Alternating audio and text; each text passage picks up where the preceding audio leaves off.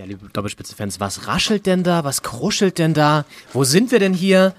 Ein wunderschönes, herzliches Willkommen hier zu einer ganz besonderen Folge von Doppelspitze, der Fußball-Podcast. Mein Name ist Leon Günzel und mein kongenialer Partner Paul-Henning Schneider ist es, der hier so rumraschelt und jetzt Folgendes macht.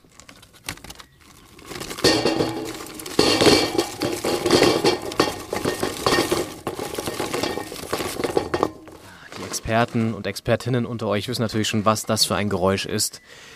Richtig, wir schmeißen den Grill an und das tun wir aus einem ganz speziellen Grund, Henning, denn wir feiern die 100. Folge Doppelspitze der Fußball-Podcast. Ja, unfassbar. 100 Folgen, Spielspaß, Emotionen. Und äh, das machen wir mit einem gemeinsamen Essen heute. Und da gibt es was ganz Besonderes. Was machen wir denn heute? Wir grillen auf deinem Balkon hier in Berlin-Friedrichshain, im wunderschönen Berlin-Friedrichshain im Samariter-Kiez, mit Blick unten auf die. Welche Straße ist nochmal hier? Wir wollen nicht zu viel verraten, aber das können wir schon sagen. Das können wir sagen, ist die Schreinerstraße. Die Schreinerstraße. Benannt nach Otto Schreiner. Und kein Spaß. Der war irgendwie mal so Be- Bezirkskonjugat oder irgendwie sowas. Komplett. Es sind ja super viele Berliner Straßennamen benannt nach irgendwelchen, weiß nicht, Beamten aus dem späten 19. Jahrhundert. Ist ja auch, es ist ja in Kreuzberg-Friedrichshain wurde vor ein paar Jahren mal untersagt, dass neue Straßen nach Männern benannt werden, damit mehr Straßen nach Frauen benannt werden können. Und es gibt so viele, ich sag mal, Straßen, die nach Leuten benannt sind, wo jetzt keiner nachweinen würde, wenn man sagt, jetzt warum heißt sie nicht mehr Otto-Schreiner-Straße hier? Ähm, da können wir eigentlich noch viel machen. Da können wir noch viel machen. Also ähm, nochmal eine weitere Petition, dass die hier vielleicht umbenannt wird in, weiß nicht, Valeska-Homburg-Straße oder so. Um hier schon mal so ein bisschen die, die Folge zu teasen. Wir schauen nämlich auf die Saison zurück. Eine sehr turbulente, eine sehr aufregende Saison für Hertha-Fans. Äh, Auch eine sehr lange Saison mit zwei Spielen on top noch am Ende in der Relegation. Eine, ja, wirklich kräfteraubende, aber auch, auch sehr schöne Saison, in der auch viele Überraschungen passiert sind, Vereine sich irgendwie ähm, durchgesetzt haben und äh, sich oben festsetzen konnten oder international Erfolg hatten, von dem man es vielleicht nicht dachte. Das werden wir alles beleuchten in dieser hundertsten Folge Doppelspitze der Fußball-Podcast. Du warst ja nicht bei allen dabei. Das ist wohl richtig. Darfst ja. sie also nicht komplett schmücken mit fremden Federn. Ich glaube, äh, 45 bin ich eingestiegen, ich weiß gar nicht genau. Muss man mal nachgucken. Ja. Aber ähm, einige sind es schon, die wir zusammen gemacht haben. Und äh, ich frage mich, ist das genug Kohle? Das ist, ich würde noch ein bisschen draufschütten. Mach noch mal ein bisschen drauf.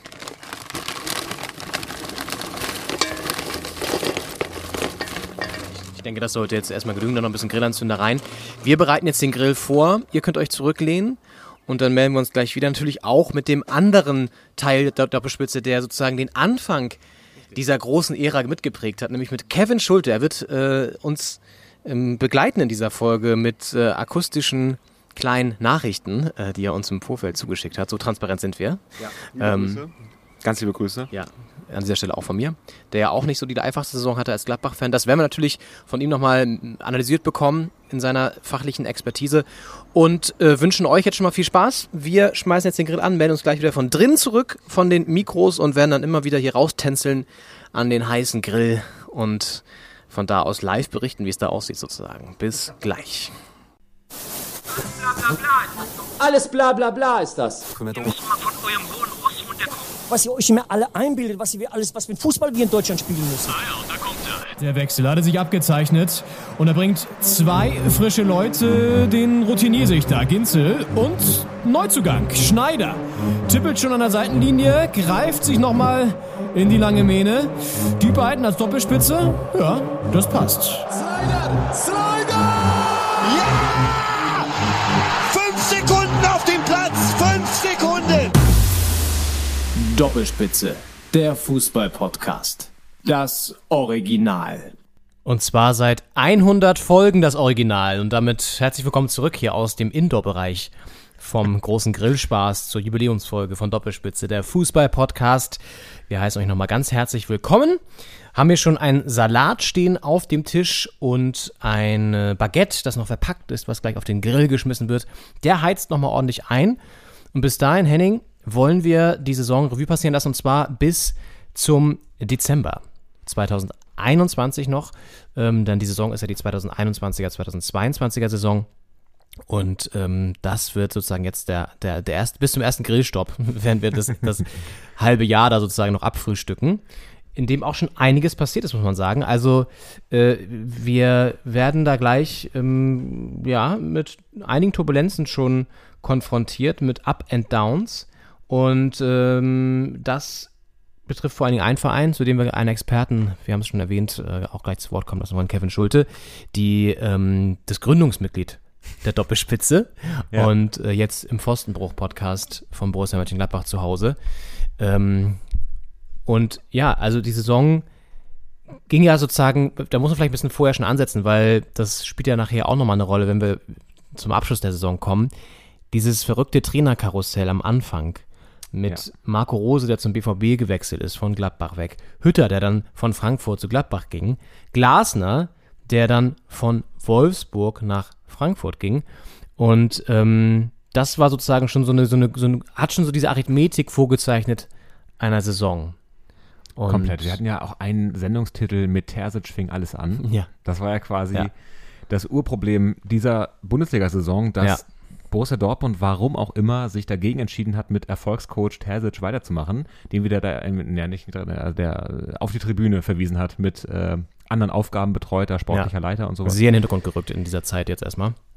Und äh, stattdessen dann Marco Rose da aus Gladbach weggeeist hat und damit ja schon in der letzten Saison auch Gladbach so ein bisschen in, in, in- in Turbulenzen gebracht hat, Ja. weil plötzlich die Leistung wegbrach Ja. und ähm, ja, bis dieses Trainerkarussell dann in dieser Saison ins Rollen gebracht hat, ins, ins Drehen. Ins Drehen. Das Karussell ins Rollen, das ist auch nicht gut. Das wenn, das weg, wenn das wegrollt, ist schlecht. ja.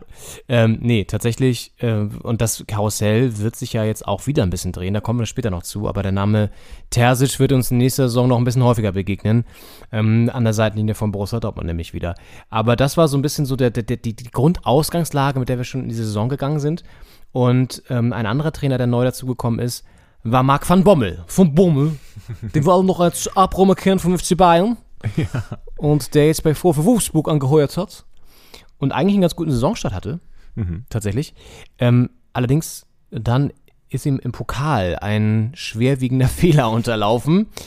Äh, und zwar hat er in der ersten Runde, war das ja schon direkt, ja, gegen, Preußen Münster. Preußen Münster den Wechselfehler. Der große Wechselfehler. Und ich habe das vorhin in der Recherche nochmal kurz nachverfolgt. Der Kicker hatte ja immer so Live-Ticker, wie viele Seiten natürlich auch, aber da war ich jetzt drinne vorhin und wollte mal gucken, wie das da so vonstatten ging, diesen Wechsel. Und die haben das auch nicht gecheckt. Die haben einfach sozusagen alle Wechsel dokumentiert. Und dann war das, glaube ich, äh, Philipp, der irgendwie eingewechselt wurde, oder äh, Memedi als Sechster. Und du darfst ja nur fünfmal wechseln. Das war aber einfach so dokumentiert. Also da war jetzt auch nicht irgendwie sowas wie merkwürdig. Trainer von Bommel wechseln zum sechsten Mal oder so. Das haben die auch alles nicht geschnallt zu Ja. dem Zeitpunkt. Ja. Halt erst später. Im Nachhinein immer das Geschrei dann groß. Ja. Wie, wie kann das passieren? Das darf nicht passieren. Aber Ja. äh, währenddessen entgleitet einem sowas halt auch mal. Ja, das kann ja auch passieren. Also, keine Ahnung, also kann eigentlich, darf natürlich nicht passieren, aber passiert halt mal. Ist natürlich nur blöd, wenn du so ein Spiel, das du dann gewonnen hast, ja auch sehr knapp eigentlich nur in der Verlängerung, ähm, dann am grünen Tisch wieder verlierst mit 2 zu 0. In dem Fall wurde es dann für Münster gewertet, für Preußen Münster. Das war so ein bisschen der Beginn vom Ende von Marc van Bommel. Einer sehr kurzen Ära letztendlich ja auch, ne? Ja. Da gab es diesen, dieses Streich-Zitat auch noch, wo Christian Streich Ich äh, gegen diese Bommel-Rausrufe, Mhm. ähm, das in der PK dann klein geredet hat, sich da auch hinter Marc van Bommel gestellt hat. Ja. Legendär. Ja, und dann, ähm, ja, so ein Wechselfehler ist natürlich, das, das, ist ja wie so eine Legende, die jetzt immer weitergetragen wird. Das war ja so ein bisschen der Running Gag innerhalb der Saison. Ne? Als die Bayern dann am Ende auch diese Wechselfehler da hatten, einmal kurz, natürlich Ja. in einer ganz anderen Konstellation, aber äh, ähnlich gelagert. Ähm, ja, wurde natürlich auch drauf angespielt. Also der hat sich auf jeden Fall nochmal einen Platz in den Geschichtsbüchern gesichert. Auf jeden Fall. Mal gucken, ob die Trainerkarriere weitergeht äh, und, und wie es da weiterläuft, aber das, ja, wird ihm ein bisschen nachhängen wahrscheinlich. Ja, das ist, das ist wohl wahr. Und ähm, dann gab es noch in der Bundesliga, die mit Siegen von Bayern und Dortmund erwartungsgemäß losging eigentlich, einen Abschied zu verzeichnen. Schon im August oder September ähm, gab es eine, ich glaube im September war es dann am Anfang, ähm, hat sich der SC Freiburg von einem liebgewonnenen Ort verabschiedet, nämlich vom altehrwürdigen Dreisamstadion. Ja, während die ganze Liga den Trainer wechselt, ist in, in Freiburg natürlich nicht dran zu denken, dass da Christian Streich weggewechselt wird, sondern da wird das Stadion gewechselt. Das Ja, Dreisamstadion direkt am Flüsken äh, weicht der Spielpa Spielstätte Europapark, Europapark. glaube ich, ne? Ja. Europaparkstadion? Europapark Arena? Irgendwie, ja, Europapark Park vielleicht auch. Europapark Park. Man weiß es ja nicht. ja, Namensvorschlag. Ja, ähm, genau. Und das war insofern auch nochmal emotional. Sie haben den 3-0 gewonnen gegen Augsburg und es gab nochmal eine richtige Zeremonie mit den Fans. Und wir hören mal kurz rein, was Krische Streich gesagt hat zum Abschied äh, dieses Stadions. Da hören wir mal kurz rein.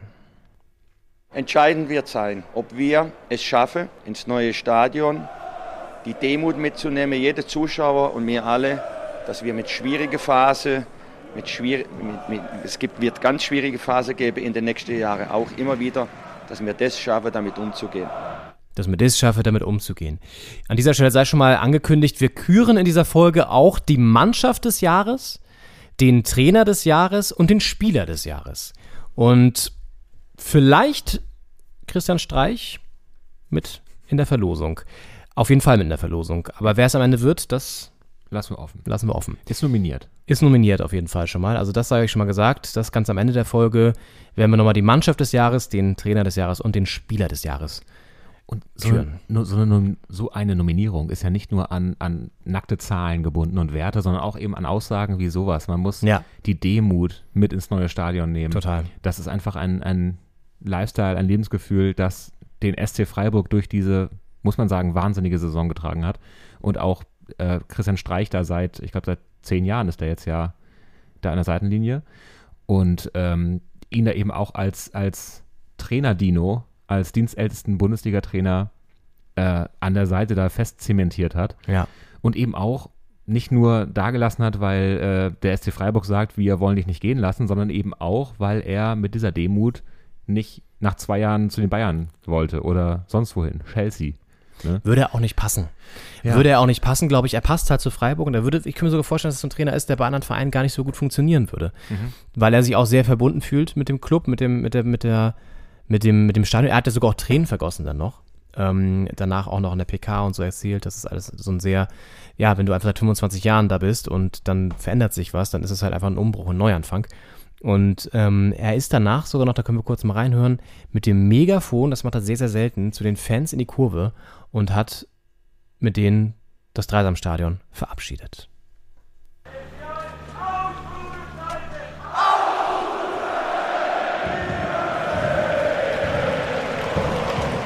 Tätere, tätere. Ja, haben sie nochmal gefeiert. Das war sehr witzig, weil er wusste am Anfang immer nicht, was er sagen soll. Musste dann die Ultras fragen oder den Capo da oder so. Was soll ich jetzt sagen? Äh, äh, Ausrufezeichen. Also sehr lustig. Er war da ein bisschen überfordert mit. Er passt auch nicht so richtig da rein. Hat er dann auch gesagt, er passt nicht in die Kurve. Aber fand ich irgendwie ganz süß. Ja, ist ein Typ mit Ecken und Kanten, der passt nicht in die Kurve. Sehr schön, Henning. Sehr schön.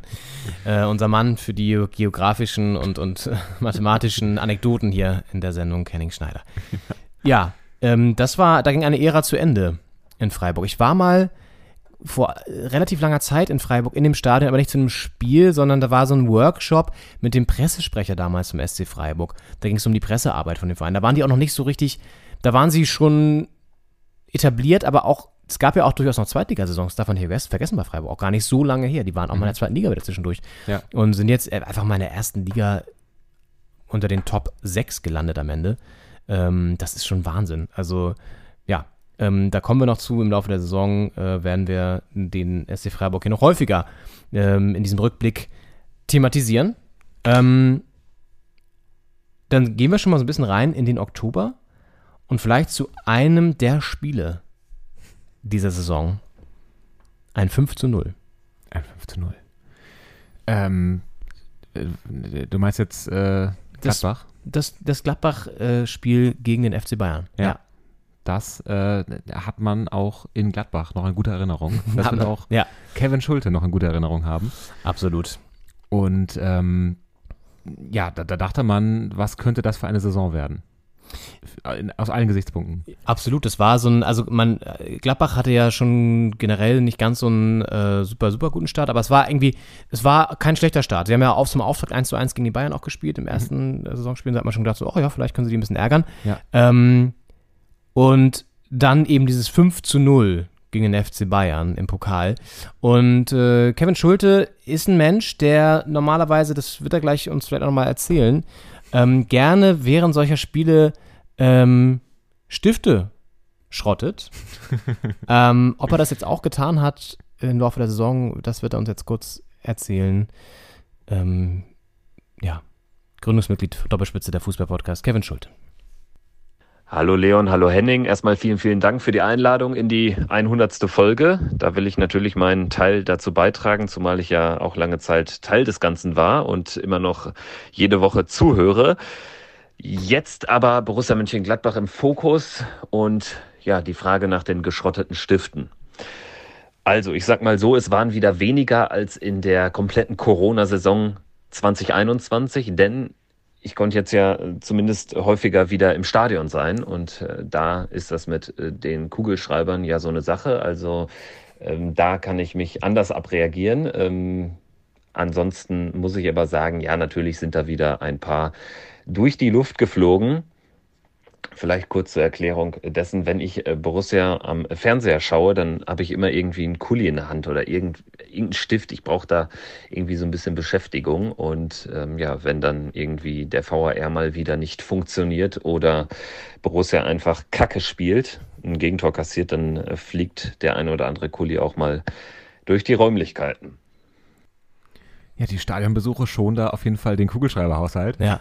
Kann ich mich an legendäre Szenen erinnern, wo ich mit Henning, äh, mit Henning ist ja schon mit Kevin, äh, in der Redaktion saß, damals bei, bei, unserem, bei unserem gemeinsamen Engagement bei, bei Spreeradio und ähm, er die Nachrichten ähm, gemacht hat in, an dem Tag und ich irgendwie Reporter oder was auch immer, auf jeden Fall saßen wir zusammen in der Redaktion und Gladbach hat gespielt, er hat das parallel geguckt und plötzlich hört man nur noch irgendwie einen Wutschrei und ein, man sah nur wieder eine Kugelschreiber quer durch die Redaktion fliegt, an die Wand oder so. Und ja, da wusste man, dass der irgendwie, ich weiß nicht, Meter verschossen oder keine Ahnung, irgendwas war. Ja, legendär, das werde ich nicht vergessen. Und ja, ähm, das, also bei dem 5 zu 0, denke ich mal, werden nicht so viele Stifte geflogen sein, äh, sondern eher vor Freude. Ja. Ähm, kommen wir gleich dazu, wenn er auch so ein bisschen über die, die Ups und Downs von Gladbach erzählt. Die werden, sind ja in dieser Saison, ist ja eine der Mannschaften eigentlich gewesen, weil sie eben wirklich krasse Höhen hatten, wie jetzt das 5 zu 0 und dann aber auch krasse Tiefs. Ja. Ähm, zu dem wir auch gleich noch kommen. Es ist vor allem absurd aus Gladbacher Sicht, weil ich meine, Gladbach ist eh so ein Angstgegner der Bayern. Also die haben, ja. die haben eine sehr ja. gute Bilanz insgesamt gegen die Bayern. Es gibt auch diese Fehde aus den 70ern noch, wo die immer abwechselnd Meister geworden sind bei Gladbach. Ja. Mit, mit Jupp Heynckes noch äh, im Team. Ja. Und ähm, deswegen ohnehin ja eine, eine eklige Auswärtsfahrt auf jeden Fall für die Bayern immer. Und äh, ich glaube, die haben auch kein Spiel in dieser Saison gegen die Bayern verloren. Also Pokal haben sie rausgeschmissen und ich glaube in der Liga zweimal oder zumindest keine Niederlage. Ja. Trotzdem natürlich eine am Ende gebrauchte Saison für Gladbach, sind Zehnter geworden und steckten da teilweise also eher unten mit drin ja. als äh, im Kampf um Europa, was dann das ja. erklärte Ziel ist, äh, am Niederrhein. Absolut. Und ich meine, wir haben ja die Gladbacher den Phoenix getauft, den Phoenix vom Niederrhein, ähm, weil es eben auch äh, so Auferstehungs- äh, Szenarien gab, aber es war eben auch immer sehr viel Asche dabei, aus der man dann auch verstehen konnte und musste. Ja, ja. Und am Ende natürlich äh, irgendwie, also ungefährdet jetzt einen, einen Abstieg äh, da auf dem Zettel zu haben, aber trotzdem keine, keine schöne Saison für Gladbach-Fans. Nee, das, das auf keinen Fall. Und stimmt, ich glaube, wir haben sogar den, sie die Phoenix, den Phoenix vom Niederrhein genannt, nachdem sie das 5 zu 0 gegen die Bayern, glaube ich, gemacht haben. Ich glaube, das war so der Anlass. Könnte ich mir vorstellen. Ähm, weiß es aber auch gerade nicht aus dem Kopf. Ähm, ja, das war auf jeden Fall eins der Spiele der Saison. Also krasses Ding, ähm, weil du kannst natürlich gegen die Bayern gewinnen, auch im Pokal. Hallo Holstein Kiel. Aber äh, mal sie eben so 5 zu 0 wegzuputzen, ist natürlich schon eine Hausnummer. Ja, Störche und Phönixe haben da gute Chancen. Ne? Also Tiere. Es sind Tiere, mit denen die Bayern nicht können. Geflügel. Ja. Und äh, das ist vielleicht auch eine schöne Überleitung. Äh, du hast gesagt, eklige Auswärtsfahrten, äh, Vögel. Äh, auch das begegnet uns ja immer wieder in Frankfurt wenn man an Attila denkt, den, den, den Adler, den, den, ich weiß nicht, Weißkopf-Seeadler von Eintracht Frankfurt, schon in mehreren Generationen jetzt immer an der Seitenlinie, macht, dreht seine Runden vor den Spielen der Eintracht und das konnten wir im Oktober war es, glaube ich, auch, ne? Ja. Ja. Live verfolgen. Ich glaube, der 16. Oktober war es, glaube ich. Im Deutsche Bank Park. Im Deutsche Bank Park. Ehemals äh, Commerzbank Arena, jetzt ja. äh, früher mal Waldstadion. Ja, weil, lass uns Waldstadion sagen, das als ist viel schöner. Leute waren. Ja. Waren wir da? Und es war legendär, weil das war so ein bisschen die Phase, wo Hertha auch nicht unbedingt so super gut drauf war. da war ein, ein wahnsinnig schlechter Saisonstart für die Hertha mit den ganzen Niederlagen da gegen Köln, äh, Wolfsburg auch, äh, gegen die Bayern dann sehr hoch, Leipzig. Ja. Und dann kamen die Spiele gegen die Aufsteiger. Dann kam irgendwie Bochum und Fürth, Fürth. mit Fürth. Siegen dann. Ja. Und das waren so die ersten Punkte, die aufs Konto kamen. Und dann ging es im Oktober nach Frankfurt. Und es war der zehnte Spieltag oder sowas. Äh, und ja, da sind wir hingefahren. Sind wir hingefahren mit, dem, mit dem, ähm, der Deutschen Bahn, die uns Ja. dahin gebracht hat. Vor dem 9-Euro-Ticket haben wir schon dieses Ja. Verkehrsmittel gewählt. Richtig. Und ähm, haben in einem Hotel eingecheckt in der Innenstadt in der City. Ja. Mm, Haben ein bisschen Frankfurt entdeckt, beziehungsweise dann direkt zum Stadion gefahren. Mm, Und dann ging's los, weil das Problem war, Waldstadion aussteigen, das finden, kein Thema. Ja, Aber dann den Eingang finden zum Waldstadion für Auswärtsfans, das war ein Problem. Komplett. Ja, da sind wir erstmal wirklich rumgetigert, einmal komplett erstmal falsch abgebogen, dann hieß es, nee, nee, hier nicht. Dann mussten wir erstmal wieder da raus und dann sind wir erstmal ein gutes Stück durch den Wald gelaufen. Ja, und dann standen wir auf dem Autobahnzubringer, würde ich sagen. Plötzlich standen wir auf dem Autobahnzubringer. Zu Fuß. Ja. nicht, mit dem, nicht mit dem Pkw. Nee.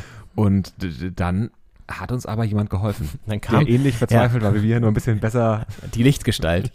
Eine Lichtgestalt kam plötzlich auf uns zu und äh, hat sich wohl bei den Securities erkundigt. Und wir haben ihn ja dann so liebevoll Koksnase getauft, weil er halt wirklich ein bisschen so aussah. So lange blonde Haare. Ich glaube auch so ein, so ein, so ein, so ein, so ein Polunder-Pulli oder so über die Schulter geworfen oder so. Frisch aus Sylt. Äh, auch nicht mit einem 9-Euro-Ticket, sondern wahrscheinlich mit einem Bugatti. Ähm, und war aber zu Fuß unterwegs, wusste auch nicht genau, wohin sollte. Und meinte dann aber, nee Jungs, ich hab gefragt, hier, müssen hier lang. Das ist eine Scheiße hier, oder wie kommst, wo kommt man hier dann rein? Und war, hat sich auch ein bisschen aufgeregt, ein bisschen gepöbelt. Ja. Auch mit so einer Autorität, die legale Substanzen einem einfach nicht vermitteln können. oder ver- verleihen. richtig. Ja, Und äh, dem sind wir hinterher und es hat sich jetzt, äh, war in der Situation richtig. war eine richtige Entscheidung. Ja. Also wir sind dann da über Stock und Stein und äh, die A, weiß ich nicht was, sind wir dann da A3. Im Zweifel immer. ja, alle guten Dinge sind A3. Und äh, sind wir dann da ums Stadion rumge rumgehumpelt und ähm, kam am Ende dann auch, haben unsere Tickets bekommen, das war auch noch das Ding, dass Stimmt, wir so einen mussten die Tickets ja noch abholen. finden mussten. ja, die waren hinterlegt. Ja.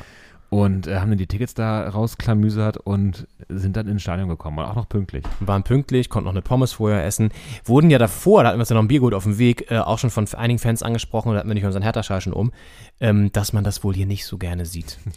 Und das war mir gar nicht so bewusst, dass das wirklich so streng dann ist. Äh, in Frankfurt gibt es aber wohl auch, wir haben die Fans alle mitbekommen, haben, machen tollen Support, keine Frage, aber sind wohl auch, ja, nicht ganz so zimperlich im Umgang mit Gästefans. Das haben wir dann vor allem nach dem Spiel gemerkt. Aber auch schon vor dem Spiel wurde mal ein bisschen angegangen und gesagt, ey, den Schal will ich mal lieber wegziehen, ja? sonst ist der schneller weg, als du denkst. ja, die muss man gut umbinden, ansonsten Genau. wird er einmal so weggezogen. musst den gut umbinden. Ne? Ich sag's dir auch nur einmal. Ja, Also richtig eklig, so richtig, boah, naja. beim Bier holen da noch. Ja.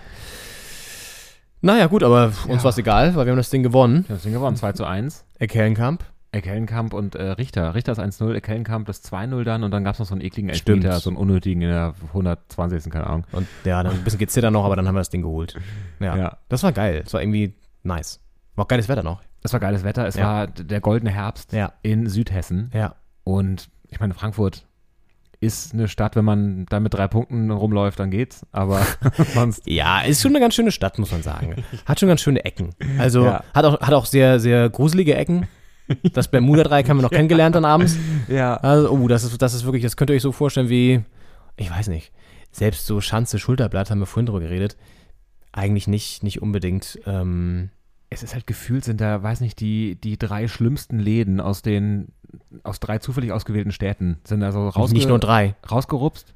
da sind zehn von Ja. diesen schlimmsten Läden. Genau, und die sind halt die, so die drei schlimmsten Läden aus jeder Stadt rausgenommen und dann Ja, da so eingefügt ja, jeweils. Und äh, dann hast du da so ein Konglomerat aus den Läden, wo du immer an den anderen stehen halt dran vorbeigehst und gehst in den nächsten Laden, in die nette Eckkneipe. Aber das geht da halt nicht, weil Nee. daneben ist der schlimme Laden, der nächste schlimme Laden. ja, Und ja. Das Also, war ja. super voll. Das war das war ja Herbst Ich weiß gar nicht warum. 21. Das muss ja eigentlich auch Maßnahmen gegeben haben damals. ja, Maßnahmen. Es sind ja, weiß nicht, Trainer dann im Monat danach auch noch über äh, gefälschte Zertifikate gestolpert, da werden wir drüber reden. aber ich Also- glaube, das war so die Phase, wo das irgendwie noch so, wo die Zahlen noch so in so einem Maß waren, wo man gedacht hat, ja komm, passt. Ja, und es war äh, äh, gesteckt voll, jeder Laden, und man hat die Musik bis nach draußen, wo man gehört, und wir haben dem Act dann so eine Chance gegeben, aber irgendwie auch nicht so richtig. Dann sind wir Appleboy Ja. trinken gegangen. Äh, Sind wir dann Apple trinken gegangen? Ich weiß gar nicht mehr. Auf jeden Fall waren wir irgendwann auch ganz schön, ganz schön knülle. Äh, wie es immer so ist bei so Auswärtsfahrten. Und Ja. sind, dann, sind dann irgendwie ab ins Bett. Ab ins Bett, genau. Ab ins Bett. War uns alles so wild da. In der, in dem Bermuda-Dreieck. Das, äh, da wollten wir nicht verschollen gehen. Ähm, ich glaube, da wurde auch heftig gefeiert äh, bei Frankfurts Tour durch Europa, zu der wir natürlich auch noch kommen. Ähm, ja, äh, das, das war, jetzt sind wir schon, äh, kommen wir schon langsam Richtung Winter. Das ist ja immer das, das, das ähm, schwere Los aller Fußballfans in der Bundesliga, dass die Saison sich hauptsächlich in kalten Jahreszeiten abspielt. Das stimmt, du hast die Sommerpause, wo ja natürlich drückende, weiß ich nicht, 24 Grad sind. Ja, da kannst du nicht spielen, das geht gar nicht. ist. Das geht gar nicht. Äh, da hast du im Winter sehr viel. Da sitzt du dann im, im Stadion bei minus zwei Ja. und guckst 0-0 oder sowas. Ja. Ja. Deswegen ja auch die WM in Katar dieses Jahr, Ein Glück. damit man da auch mal in der Wärme Fußball gucken kann. Ne? Das war nämlich der eigentliche Hintergedanke. Vielen Dank nochmal an die FIFA auch an der Stelle. An alle Beteiligten, das ist äh, sehr mal mitgedacht. Ja. Ähm, ja, also wir gehen also rein in den No- November und da begegnet uns Christian Krische Streich gleich schon wieder, Ja. der sein 300. 300. Spiel als Coach macht für den SC Freiburg. Das ist eine Hausnummer. Ist eine absolute Hausnummer. Also, ja, wir haben schon vorhin ein bisschen über ihn geredet, aber ich glaube, ist einfach so mit der stilprägendste Trainer der letzten, weiß ich nicht, fünf bis zehn Jahre. Einfach von, vom Wesen her, meine ich jetzt. Komplett. Aber auch von dem, was er aus Mannschaften machen kann oder aus deiner Mannschaft gemacht hat. Ja, auch aus einzelnen Spielern. Ich meine, Ja. das ist ja ein Ausbildungsverein letztlich. Ja. Äh, viele Spieler, die da sehr profitieren davon, Schlotterbeck, so ein paar Jahre unterstreicht dann zu spielen und Grifo. dann eventuell da zu bleiben oder halt wegzuwechseln. Und ich meine, Streich nicht zuletzt auch die PK sind einfach Ja, ähm, wahnsinnig Sensationell, unterhaltsam. unterhaltsam, Ja. äh, trotzdem geistreich, halt auch nicht so Karlauer-mäßig, sondern der hat einfach eine witzige Art, ohne jetzt so, so lustig sein zu wollen. ja. Und es ist, man macht sich nicht über ihn lustig und trotzdem kann man lachen und obwohl er es vielleicht auch nicht immer so gemeint hat. Und Es ist manchmal vielleicht ein bisschen drüber, weil manchmal denkt man sich mittlerweile auch schon, er weiß um seine Reputation oder um seine Rolle, die er dann irgendwie vielleicht Mhm. sozusagen übertrieben spielt, aber er, trotzdem spielt er es nicht. So, aber ne, manchmal denkt man sich so, ja, jetzt noch ein Streich, so, oh ja, ist jetzt auch schon zu viel gesagt, so, weißt du, so, ähm, weil erwartbar ist, dass er manchmal dann auch was dazu sagt, aber auf der anderen Seite äh, kann man ihn trotzdem nicht böse sein, weil er Ja. irgendwie ein, eine Type ist. Er ist ein Type. Und das wollen wir doch. Wir wollen doch Leute, die so sind. Ja.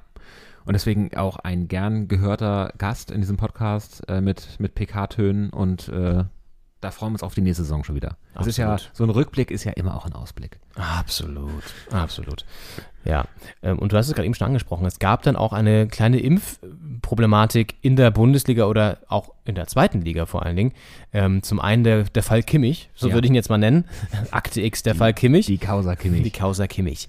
Äh, Der sich da nicht impfen lassen wollte, der, der, der, der Joshua. Ja, skurril damals. Das war ein riesiges Thema. Das Ja. sind ja auch so Themen, die äh, bigger than Jesus sind damals und mittlerweile Ja. muss man sich daran erinnern, dass es das gab. Richtig, habe ich auch gedacht in der Vorbereitung, ja, genau. Und es war einfach, man hat es nicht verstanden damals, Ja. weil man einfach Josua Kimmich so von seiner Autorität auf dem Platz beim FC Bayern München der Nationalmannschaft anders eingeschätzt hat. Ja. Und es ist ja damals auch so ein Bruch gewesen, dass man dachte, das sind Leute, die haben eine Vorbildfunktion, die gehen voran, die äh, zeigen den jungen Spielern, wie es geht, den Jüngeren und äh, haben einfach Respekt auf dem Platz. Und natürlich kann so jemand privat auch Entscheidungen treffen, mit denen man vielleicht nicht einverstanden ist oder die gegen den gesellschaftlichen Strom gehen. Hm. Und das war bei Kimmich so. Und der wollte sich nicht impfen lassen, weil er angeblich warten wollte auf diesen, diesen Totimpfstoff da. Ich bis heute auch nicht weiß, was das bedeutet. Und äh, weil diese, diese mRNA-Sachen ihm nicht geheuer waren. Und ja, war also war ein Riesenthema. Inzwischen ist er, glaube ich, geimpft, war ja auch infiziert dann.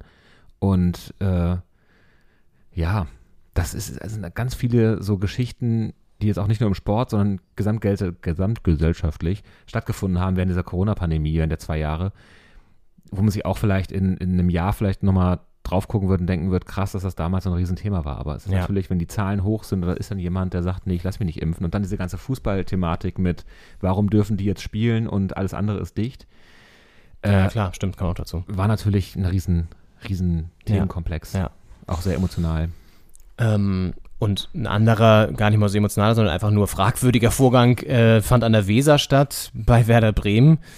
Coach Markus Anfang, der sich offenbar auch nicht impfen lassen wollte, aber schlanker Hans mal sein Impfzertifikat gefälscht hat oder fälschen lassen hat, wie auch immer. Oder sich das im Darknet bestellt hat. Wir wissen es nicht. Es ist auf jeden Fall, tauchte da plötzlich ein gefälschtes Impfzertifikat auf. Ja. Und dann war er nicht mehr Trainer von Bremen. Also ganz, ganz merkwürdige Nummer auch. Komplett, weil das ist dann natürlich nochmal eine, also es ist ja auch, hatte ein juristisches, Nach juristisches Nachspiel gehabt. Ja. Und es ist natürlich nochmal eine andere Sache, wenn da jemand offen sagt, ich möchte mich nicht impfen lassen, ist das ja was völlig anderes, als wenn jemand quasi sagt, äh, ich bin geimpft, Ja. ist es aber gar nicht. Ja. Und äh, der ist dann im Januar, glaube ich, äh, verurteilt worden, auch dafür zu 20.000 Euro Geldstrafe und ähm, hat ein Jahr lang die Trainerlizenz entzogen bekommen. Das ist allerdings, ich glaube, jetzt ab Juni, Juli äh, dieses, also ab jetzt Auf Bewährung auf Bewährung. Naja. Das heißt, ich glaube, er könnte zu dieser Saison wieder ein Traineramt übernehmen. Ist die Frage, ob da jetzt ein Verein Interesse dran hat. Das ihm weiß die Chance gibt, ne? Ja. nicht. Aber die Chance gibt's äh, dann wohl und äh, hat dann aber natürlich schwere Auflagen zu befürchten, wenn da nochmal was sein sollte. Ist auch so geil, dass er denkt, also in so einer Position diese Überlegung zu haben, ich mache das jetzt, ich lasse das jetzt, ich fäl- lass mir jetzt ein gefälschtes Impfzertifikat geben oder ich lasse es fälschen, ist ja auch schon so absurd. Also warum solltest du, warum gehst du dieses Risiko ein, dass das auffliegt und du dann deine Karriere einfach knicken kannst? Ja. Also und er ist jetzt ja auch nicht so, dass er in einem, in einem Alter ist, wo man sich schon zur Ruhe setzen kann, sondern der muss ja noch ein paar Jahre arbeiten, damit er irgendwie sein Leben ganz gut verbringen kann. Also Ich denke Naja. auch, vor allem, es ist ja, also Kimmich zeigt ja, dass man nicht geimpft sein musste damals, um äh, den Job ausüben zu können. Also klar, es war wahrscheinlich einfacher, wenn du überall in Hotels äh, ja. deinen Zettel da vorzeigen konntest. Aber es war jetzt ja nicht so, dass der quasi vor der Entscheidung stand, entweder ich fälsche das oder ich schmeiß meinen Job hin, Ja. sondern Ja. einfach, ja, weiß ich nicht. Gott, es gab ja diese Phase, wo man zeigen muss, dass man geimpft war, ne?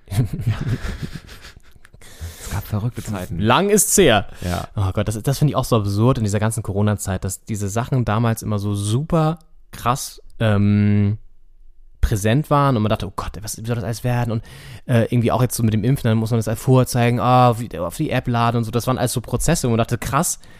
Und im Endeffekt, jetzt ist es so, ja, schon Ja. wieder so mega weit weg. Müsst gucken, wo man das, wo man das hat im Handy, dass man es nochmal rauskramen kann. War ich, Überhaupt. bin ich überhaupt geimpft? Weiß ich gar nicht.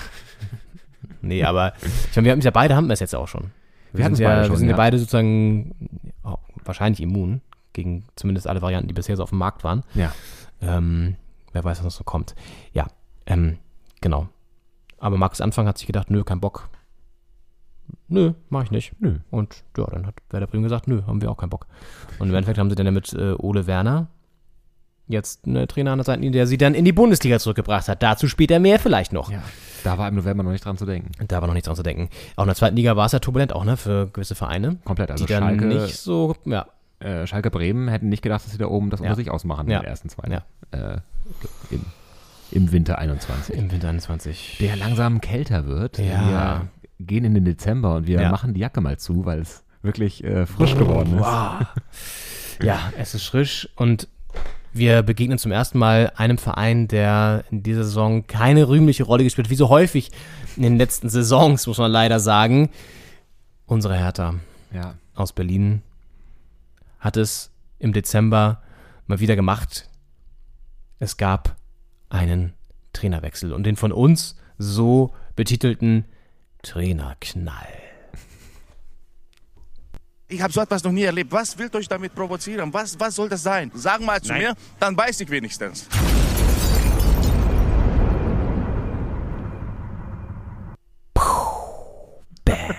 Da war er weg. Der Pal, der Dadai, das Hertha-Idol. Ja. Einfach mal entlassen. Der kam ja von Anfang an nicht gut aus, äh, mit, mit, mit, nicht gut klar mit Freddy Bobic. Mhm. Ja. Und dann war es einfach im Dezember zu viel. Zu viele Niederlagen. Zu wenig Punkte. Ja. Ja, dann, da war, da war plötzlich Dada weg und das, ja, hat vielen natürlich auch nicht gefallen, weil ich meine, Paul Dardai ist mehr als nur ein, ein Trainer bei der Hertha, der ist äh, Spielerlegende, Ja. Trainerlegende, Vereinslegende und dann kam Taifun Korkut und man weiß jetzt ja aus dem Rückblick, dass der auch jetzt nicht bis zum Saisonende bleiben durfte zum Beispiel. Dementsprechend ja, wir haben ja damals noch äh, überlegt, dass der, der Wechsel kam ja vor so ein paar leichteren, vermeintlich leichteren Spielen ähm, mit, mit Mainz und Stuttgart. Genau, Stuttgart war dann das erste Spiel von ihm. Genau, Stuttgart, Mainz und dann kam Dortmund. Und da haben wir gedacht, vielleicht wollen die Verantwortlichen Taifun Korkut noch, bevor es gegen Dortmund quasi geht, so ein paar machbare Mhm. Spiele gewähren, so als Einstieg, damit man nicht das Problem hat, äh, was Manuel Baum zum Beispiel, wenn ich mich jetzt nicht irre, damals auf Schalke hatte, Mhm. in der Abstiegssaison, Ja. als der neue Trainer kam und dann ging es sofort gegen Leipzig. Irgendwie nicht war Länderspielpause und dann nee, Leipzig und dann Länderspielpause, glaube ich. Irgendwie so, da hast ja. du irgendwie hoch verloren gegen Leipzig Ja. und danach hast du gleich eine Woche Pause, wo du noch, wo die Gedanken kreisen können. Ja. Und äh, das war so ein bisschen Worst-Case-artig. Und es wäre ja genauso gewesen mit Dortmund, 17. Spieltag und dann Winterpause, Weihnachten. Und da war es irgendwie auch verständlich, dass man noch was machen wollte vor diesen beiden vermeintlich machbaren Spielen. Und ja, trotzdem kam es damals ein bisschen überraschend auch, dass Dardai dann doch äh, so prompt da wegge weggetauscht wurde. Zumal die Alternative, die dann kam, jetzt nicht so überzeugend war mit Taifun Korkut. Da war man schon skeptisch, hm, dachte sich so, boah, ist jetzt nicht unbedingt so die, der große Name, der vielleicht in der Situation dafür sorgt, dass, ne, Hertha irgendwie vorankommt. Es gab ja sowieso auch die ganze Zeit auch die Turbulenzen rund um Lars Windhorst, der dann irgendwie manche Tranchen nicht ausgezahlt hat, wo er vielleicht doch ausgezahlt hat. Also diese ganze Unruhe im Verein war ja eh schon wieder dauerpräsent. Plus der ausbleibende sportliche Erfolg. Und dann Korkut installiert, spielen sie 2-2 gegen Stuttgart nach 0-2. Okay, dachte man, kann was gehen vielleicht. Gewinnen sie gegen Bielefeld.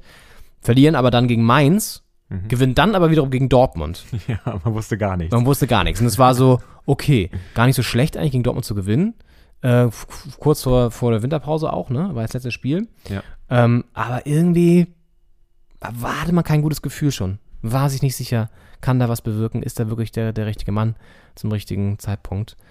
Später soll sich herausstellen, war er nicht. Ja, vor allem, weil man ja auch dachte, Freddy Bobic hat halt auch Bock auf Taifun Korkut wegen dieser Zusammenarbeit in Ja, Stuttgart damals. ja. Das war so eine, äh, so ein, so ein, so ein äh, Gespann, das da irgendwie funktioniert hat. Und man Ja. dachte, okay, jetzt äh, versucht er hier was wieder heraufzubeschwören, was vielleicht auch so künstlich nicht funktioniert. Wenn man sagt, wir haben damals, ist eine Weile her und äh, völlig andere Strukturen, gut zusammengearbeitet. Das das jetzt so zu übersetzen auf die Hertha, hat man irgendwie gedacht, ja, man versteht, wo der Gedanke herkommt, aber ob das jetzt klappt, und dann waren die Ergebnisse so wechselhaft, es war einfach von Anfang an ein schwieriges Verhältnis.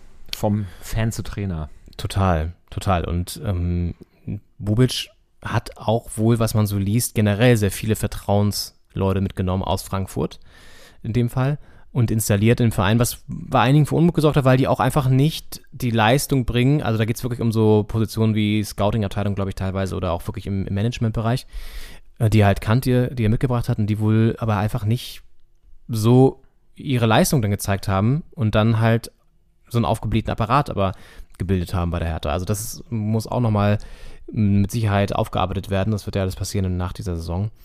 Ähm, ja, und ein Team muss auch viel aufarbeiten ähm, und hatte im Dezember einen kleinen Scherbenhaufen aufzusammeln. Nämlich Borussia Mönchengladbach. Äh, da sind wir wieder beim Team von Kevin Schulte. Ähm, Gladbach verliert 0 zu 6 gegen Freiburg. Ein Ergebnis, was man, glaube ich, wenn man das, wenn einem das vorher jemand gesagt hätte, ihn für völlig verrückt erklärt hätte. Also es sagt sich immer so, aber es ist in dem Fall wirklich so. Also das auch eines der Spiele der Saison auf jeden Fall. Die haben ja schon zur Halbzeit, glaube ich, 4 zu 0 geführt. Und das ja alles auch in Gladbach, ne? Musst du ja auch mal reinziehen. Nee, Quatsch, zur Halbzeit schon 6-0. Ja. Stimmt, das war ja das, das Kranke. Nach einer halben Stunde stand es ja, glaube ich, schon. Völlig absurd. Nach 25 Minuten stand es schon 5 zu 0. Nach 37 Minuten 6-0. Ja. Stimmt. Noch kranker alles. Also, Wahnsinn. Wir hören nochmal Kevin Schulte im Laufe des, der Folge gleich, ähm, warum sich Gladbach vielleicht so schwer getan hat. Aber das war auf jeden Fall einer der Tiefpunkte äh, der Saison. Und ich meine, selbst dann ist Adi Hütter noch geblieben, ne? Das muss man sich auch mal reinziehen. Also, Ja. schon krass. Und es war, meine ich, auch ein Rekord, dass. Ja. Die äh, höchste oder schnellste Halbzeitführung oder höchste Halbzeitführung Das irgendwie. auch und sechs verschiedene Torschützen. genau, das auch noch. doppelt ja. getroffen. Ja. Eggestein, Schade, Lienhardt, Höfler, Höhler. Da könnte man denken, Moment, aber nein, zwei verschiedene Personen. Und Schlotterbeck äh, zum 6-0. Also ein, ein, Spiel der, ein Spiel der Rekorde da. Ja, genau. im Nur Gladbach Park. führte ebenfalls schon einmal nach nur 25 Minuten mit 5 zu 0. Auswärts gelang das noch keiner Mannschaft. Ja. Ja. Was ist da los, ey? Wahnsinn. Ja, Adi Hütter mit einer zerknautschten Miene und die sollte er noch häufiger zeigen in dieser Saison. Und damit gehen wir in eine erste kleine Grillpause. Wir müssen den Ja. Grill jetzt nämlich mal hier ein bisschen mit Fleisch bestücken. Ja. Werden das jetzt tun, schalten kurz raus an die Grillstation, sind gleich wieder für euch da mit dem Saisonrückblick hier bei Doppelspitze der Fußball-Podcast, Folge 100. Wir küren heute noch die Mannschaft des Jahres, den Trainer des Jahres und wen noch? Und den Spieler des Jahres. Richtig, Henning. Das alles gleich. Nach einer kurzen Grillpause. Bis gleich. Bis gleich. So, liebe Doppelspitze-Fans, wir melden uns jetzt hier live von der Grillstation. wo gerade eine Paprika noch schmuggelt und britzelt. Denn wir wollen ja auch die Vegetarier hier zu, zu äh, Wort kommen lassen und zur Geltung kommen lassen. Auf jeden Fall. Es muss nicht immer Fleisch sein. Es äh, kann aber ruhig mal Fleisch sein eigentlich. Richtig, richtig, absolut. Ähm, ich glaube, auch in der Bundesliga sind viele Vegetarier unterwegs. Da wird ja sehr auf die Ernährung geachtet. Ich glaube, so ein Robert Lewandowski zum Beispiel wird auch eher eine Paprika grillen. Auf jeden Fall. Ähm, dann haben wir ja, weiß nicht, Thomas Tuchel ist jetzt aktuell nicht mehr in der Bundesliga, aber war ja noch lange in der Bundesliga. Er ist auch eher einer, der, glaube ich, ähm, auf Fleisch verzichtet. Und äh, das, glaube ich, auch seinen Spieler nahelegt da in, in Chelsea. Tedesco vielleicht auch? Nagelsmann? Ja. Ist das auch, ist das vielleicht konkurrent mit dieser Generation der Laptop-Trainer, frage ich mich. Weil es sind ja die, die sehr technisch äh, ähm, affinen Trainer, die da viel immer das, das iPad daneben dran laufen lassen mit 20 Kabeln dran. Das sieht immer wahnsinnig aus. Dass die nicht drüber stolpern, frage ich mich. Ist richtig. Mit wo jeder, jede, jede, jede Date, jedes, jedes Date, nein, jede, die Daten, die Dat, das Ja, Datum, ja. jedes Datum läuft da durch. Alle technischen Daten, das sind ja Jede Bytes. Terabytes? Jedes Mbit Mbit, ja. Und wird da analysiert. Da bleibt keine Zeit zum Grillen, meinst du, zum richtigen Grillen? Das stimmt, da wird nur schnell eine Zucchini vielleicht noch äh, aus Rost gelegt und dann. Aufs Frank Rost gelegt, äh, um eine alte Legende mal hier zu huldigen. Ja, bei uns ah, brutzelt die Paprika. Und wir nehmen uns hier die kleine Auszeit, äh, sind ja imaginär jetzt quasi in der Winterpause. Deswegen ist es gar nicht so schlecht, dass es ein bisschen wärmend hier um den Grill herum ist. Und wer könnte denn in der Bundesliga sonst so den Grill gut anschmeißen? Also, mh, wer ist so ein, für dich so ein typischer Griller? Ich würde sagen, Thomas Müller. Thomas Müller ist so einer, da, ich glaube, der, der macht Laune, gute Laune, Party, Stimmung äh, in der Kabine, äh, bei, beim, bei der Meisterfeier und auch, ich glaube auch am Grill. Ich glaube, das ist so einer, der hat auch so eine Schürze, so eine, so eine, so eine, so eine mit so einem Spruch drauf. Ich bin eu heute euer Meister oder euer Grillmeister. Oder was steht, keine Ahnung, was auf so Schürzen draufsteht. Irgend so ein Scheißspruch oder so. Doch, doch, deutscher Grillmeister oder so. Ja. ja. Besser am Grill als im Bett. oder irgendwie sowas. So ein ganz schlechter, flapsiger Mallorca-Spruch. Ja, genau. Ja. Doch, ich denke auch. Ja. Ich darf das, ich grill heute. oder irgendwie, Irgendwie so. so, so ein, so ein ähm, Brautpaar drauf und dann Ja, ich grill. Ja, genau. Ja. Also ganz, äh, das, das Volk hat zu schweigen, wenn ich grille. also richtig schlechte. Oh Gott, da gibt es bestimmt echt solche Sprüche. ähm, naja, ja. Es neigt sich übrigens schon so langsam die Dämmerung hier ähm, in, in, die, in die Schreinerstraße und ähm, man kann uns auch in so ein paar Wohnungen reinschauen, die werden schon, die ersten Gardinen werden verhüllt. Man fühlt sich vielleicht belästigt von unserem Grillgeräusch noch, aber uns egal. Uns völlig egal. Äh, wir grillen einfach weiter. Ähm, nee, Thomas Müller finde ich einen sehr guten Tipp. Das glaube ich auch wirklich, dass der, dass der gut grillt. Ich glaube auch, dass so ein Lars Stindl, wo wir bei Gladbach vorhin waren, auch den Grill gerne mal anschmeißt. Das stimmt. Das ist ja einer, ein Offensivspieler, der immer richtig steht. Und ich glaube, der steht auch am Grill richtig. Ja, findet die richtigen Zugänge und, und macht dann auch den Abschluss, also dr- dreht dann auch rechtzeitig um. So, ne? äh, ist, glaube ich, auf jeden Fall so.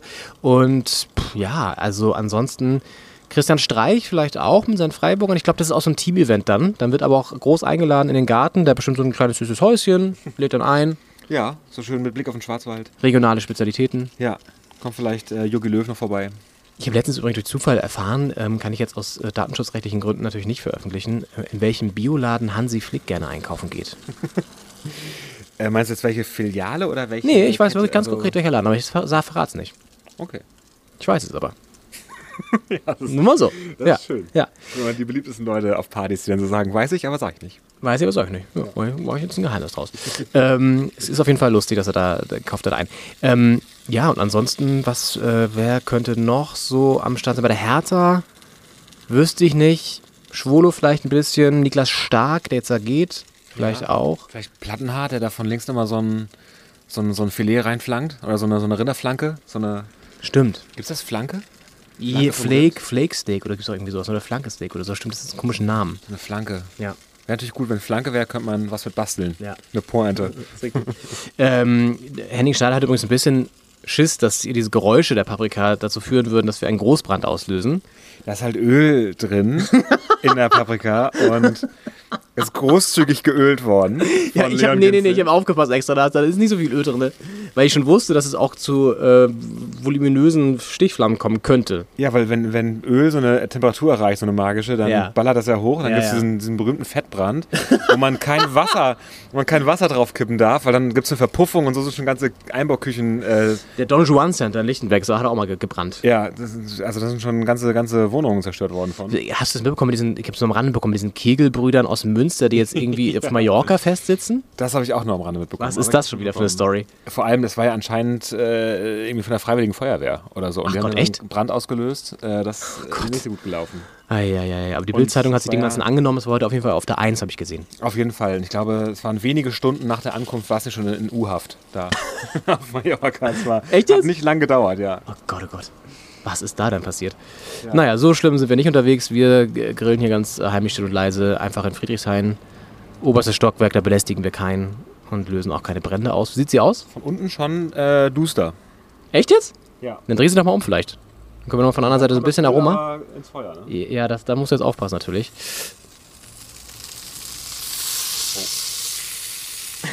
Seien Sie live dabei, wenn Henning Schneider die Paprika nicht umdreht, weil er Angst hat, dass er dann hier eine Stichflamme auslöst. Vielleicht zu Recht, man weiß es nicht. Aber ich beobachte das Ganze schön von außen, das macht mir gar nichts.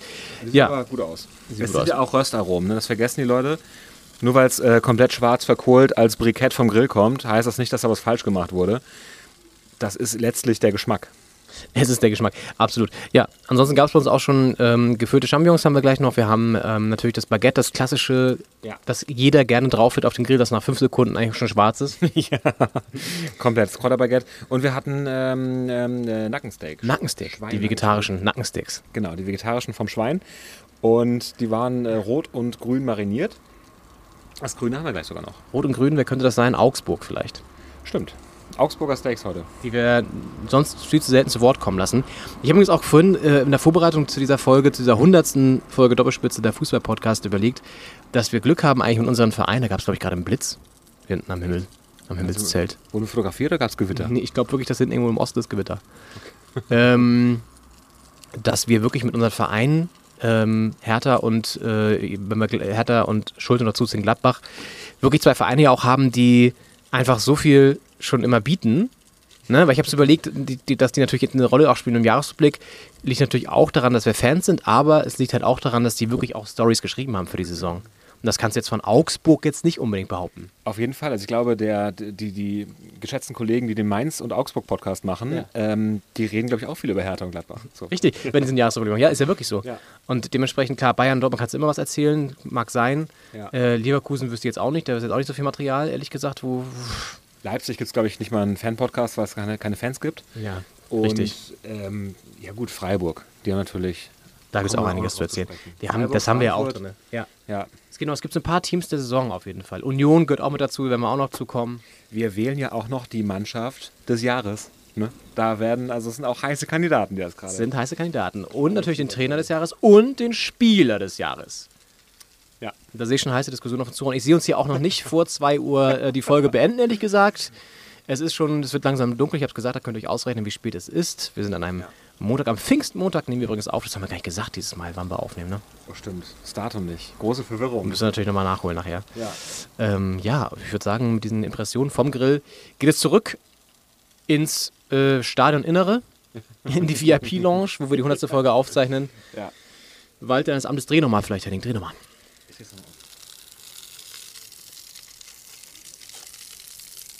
Ah, herrlich. Und damit zurück nach innen. Ciao.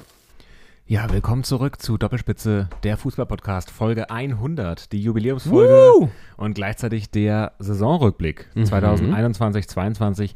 Wir danken Leon und Henning am Grill, übernehmen hier wieder, ähm, So eine leichte Schizophrenie haben wir heute drin, ne? nachdem da gefachsimpelt wurde. Ich hatte schon Sorge, dass jetzt irgendwie so ein Karlauer kommt wie Grillitsch oder sowas. ah, Aber da sind wir gerade nochmal dran Gerade vorbeigeschrammt. nochmal, und so, das, das da Niveau haben wir ja noch nicht erreicht in 100 Folgen. Ne? Es gab schon einige Niveau, Niveau auch Tiefpunkte, würde ich mal behaupten, aber eigentlich haben wir sehr, sehr gutes Niveau geliefert eigentlich. Wir sind ja auch der Podcast mit Niveau. Der Komplett. Fußball-Podcast mit Ja, Niveau. das ist hier der Slogan. Ja. Und wir starten in den Januar 2022, in den ersten Monat dieses verrückten Jahres, in dem wir uns ja immer noch befinden. Wir Ja. sind jetzt ja im Juni angekommen. Und Wir sind, also jetzt, wir nehmen im Juni auf, meinst du? genau, also Ja. wir sind jetzt live. Das war jetzt leicht missverständlich für, die Hörer, vielleicht denken die, wir sind jetzt plötzlich im Juni gesprungen. Ja, Von Januar in dazwischen ist ja wenig passiert, muss man sagen. und äh, genau, wir starten jetzt in den Januar und sprechen aus dem Juni heraus. Jetzt verwirrt die Menschen noch nicht so sehr da draußen. Wir sind jetzt Jahresrückblick, Rückrunde fängt an, Ja. So Januar, es ist der Schneelicht draußen. Gab es überhaupt Schnee dieses Jahr? Ich weiß es nicht. Transrapid-Rede, wenn Sie im Januar äh, in den Juni einsteigen, Oh dann Gott, sind Sie ey. am Hauptbahnhof in München. Ja, Ja, okay. genau. Mhm. Der Januar. Der Wie Januar. den Januar erlebt? Den, den Januar habe ich ganz fantastisch erlebt. Das war wunderbar, wie alle Januare in Berlin, wie immer total schön. Ja. Ähm, grau, Hast du dir was vorgenommen? wenig, wenig, Vorsätze? wenig Tageslicht. Ähm, tatsächlich besseren Fußball sehen, Ja. was, je nachdem, wenn man so Fan von einer Mannschaft ist wie Hertha, schwierig ist. Man hatte sich ja damals vorgenommen, aus dem Dortmund-Spiel den Schwung mitzunehmen über Weihnachten. Richtig, und richtig. Neujahr in die Rückrunde. Richtig. Das, äh, ob das geklappt hat, das, dazu kommen wir gleich noch. Äh, kleiner Spoiler, äh, Spoiler Alert. Ähm, aber äh, wir widmen uns jetzt erstmal wieder einem Team, das auch für Furore gesorgt hat in dieser Saison, nämlich in negativer Hinsicht leider Gottes oft. Nicht nur, hatten wir auch schon, aber leider oft. Ähm, Borussia Mönchengladbach. Und äh, es gab dieses eine Spiel gegen Leverkusen, dass sie vom Papier, äh, vom Papier her sieht es erstmal so aus, verlieren sie 2-1, würde man denken, okay, ja, Heimspiel, unglücklich, nicht so schön. Nachdem sie ja im Rückrundenauftakt auch gegen die Bayern gewonnen hatten. 2-1, darf man auch nicht vergessen. Ähm, dann das Heimspiel verloren. Und es wäre nicht so außergewöhnlich gewesen, wenn Jan Sommer nicht in diesem Spiel zwei Elfmeter gehalten hätte für sein Team. Und trotzdem verlieren sie es am Ende. Und das ist ein bisschen sinnbildlich auch vielleicht für diese komische Saison von Borussia Mönchengladbach. Und das haben wir natürlich Kevin Schulte, Gründungsmitglied von Doppelspitze, der Fußball-Podcast, auch gefragt.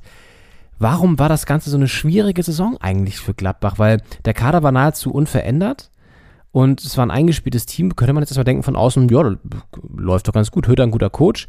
Warum lief es aber nicht so rund? Warum war es eine schwierige Saison? Hier seine Antwort.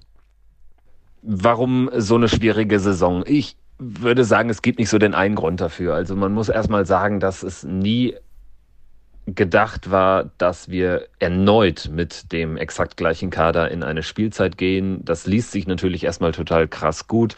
Tyram, Embolo, Player vorne drin, ein Stindel, der zwar ein bisschen älter wird, aber immer noch ja die Capitano-Qualitäten auf den äh, äh, ähm, auf den Platz bringt. Äh, dann ein Flo Neuhaus, der schon mit ganz großen Clubs in Verbindung gebracht worden war. Der Nationalspieler ist ein Jonas Hofmann etc. pp. Jan Sommer über jeden Zweifel erhaben ein absolut bärenstarker Torwart. Aber trotzdem glaube ich, dass eine Mannschaft nach so langer Zeit auch mal die eine oder andere Frischzellenkur braucht. Und das war ja auch angedacht. Also Adi Hütter wollte offensichtlich oder ihm wurden von Max Eberl, war es ja noch äh, im Vorfeld ähm, der Verpflichtung im letzten Sommer auch Versprechungen gemacht, was Spieler betrifft, ähm, dass man den Kader schon so ein bisschen seinen Wünschen, seinen Vorstellungen von Fußball anpasst. Und äh, ja, da steht und fällt vieles mit dem geplatzten Transfer von Markus Thüram, der für kolportierte 35 bis 40 Millionen Euro eigentlich Ende August zum Ende der Transferperiode nach Inter Mailand gehen sollte. Das war eigentlich alles schon ausverhandelt und dann wird er im äh, 0 zu 4 verlorenen äh, Spiel am zweiten Spieltag bei Leverkusen kaputtgetreten, verletzt sich schwer, ist monatelang raus, der Transfer platzt und ja, dann sind dadurch auch Zugänge, also eigene Transfers geplatzt. Denn unser Finanzvorstand Stefan Schippers ist wirklich einer, der finanzpolitisch, sage ich mal, sehr konservativ agiert, auch wirklich nur dann Geld ausgibt, wenn man was eingenommen hat. Und jetzt, die letzten Corona-Jahre schlagen natürlich eh allen Vereinen ins Kontor. Dementsprechend ähm, finanztechnisch äh, waren wir dann noch konservativer ausgestellt. Ja, und so kam dann eins zum anderen. Am Anfang wirkt es lange so, als wäre Adi Hütter auch einfach so, so in so eine blöde Situation reingeraten, ähm, was man ihm bis zum Ende zugutehalten muss. Er hat nie öffentlich irgendwie äh, Kritik geübt an äh, dem, was passiert ist.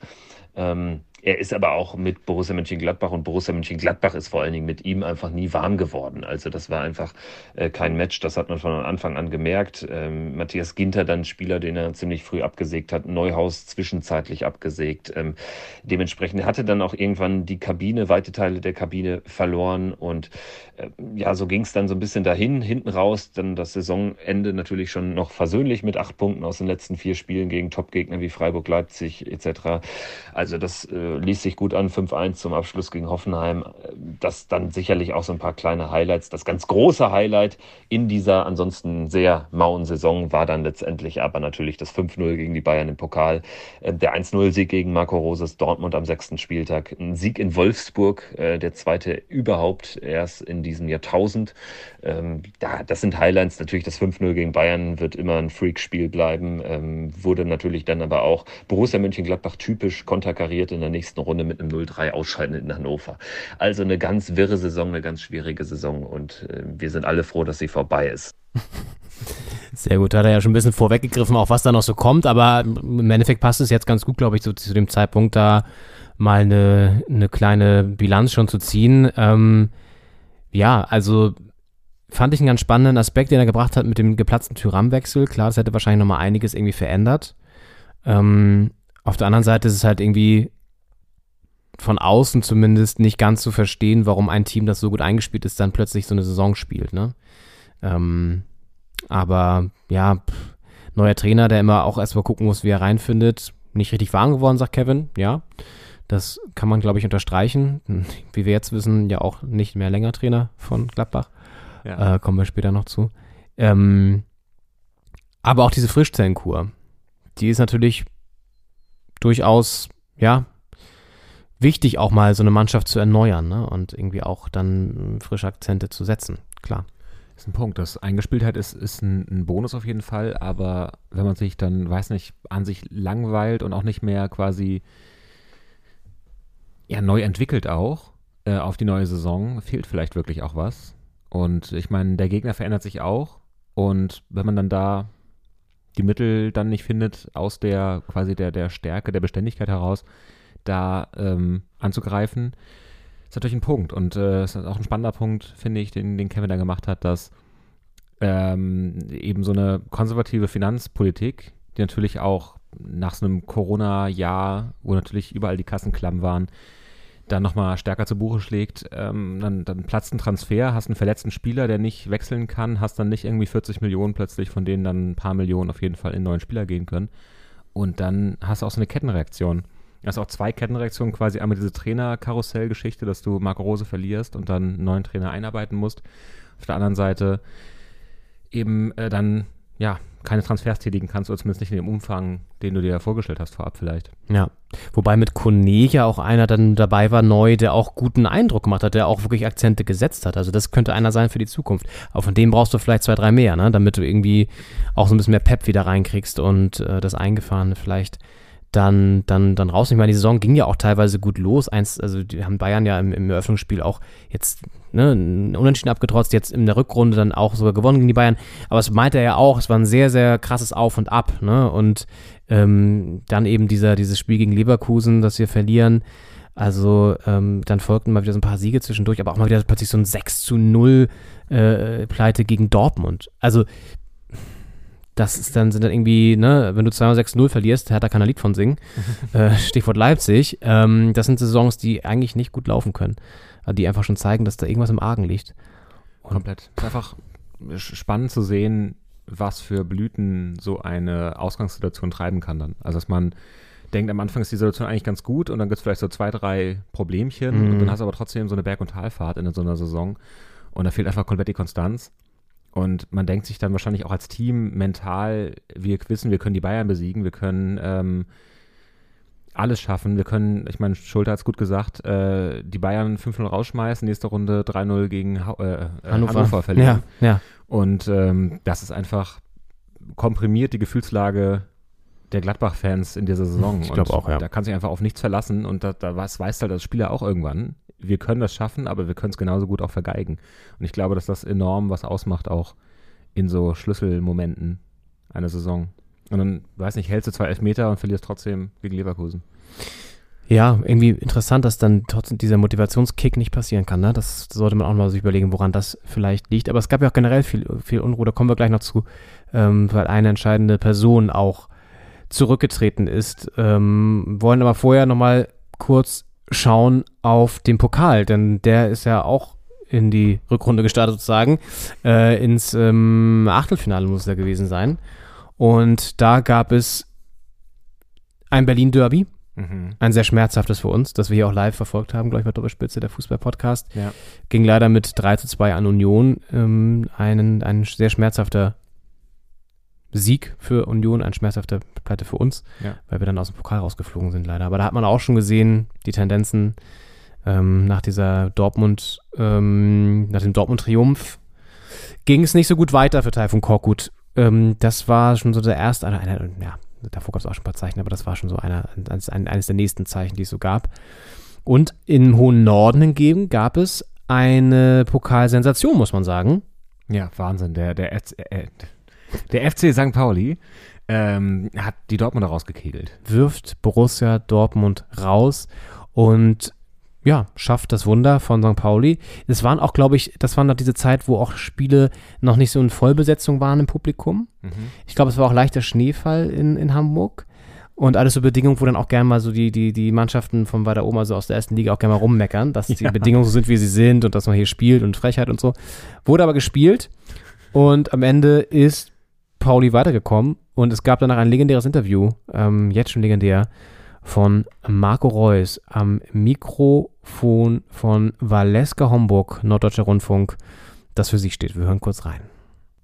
Jetzt sind sie nicht mehr im Pokal dabei. In der Liga sind die Bayern ein bisschen enteilt in der Champions League raus. Ja, das ist erstmal nicht so toll, ne? Wo sind die Bayern jetzt ent- enteilt?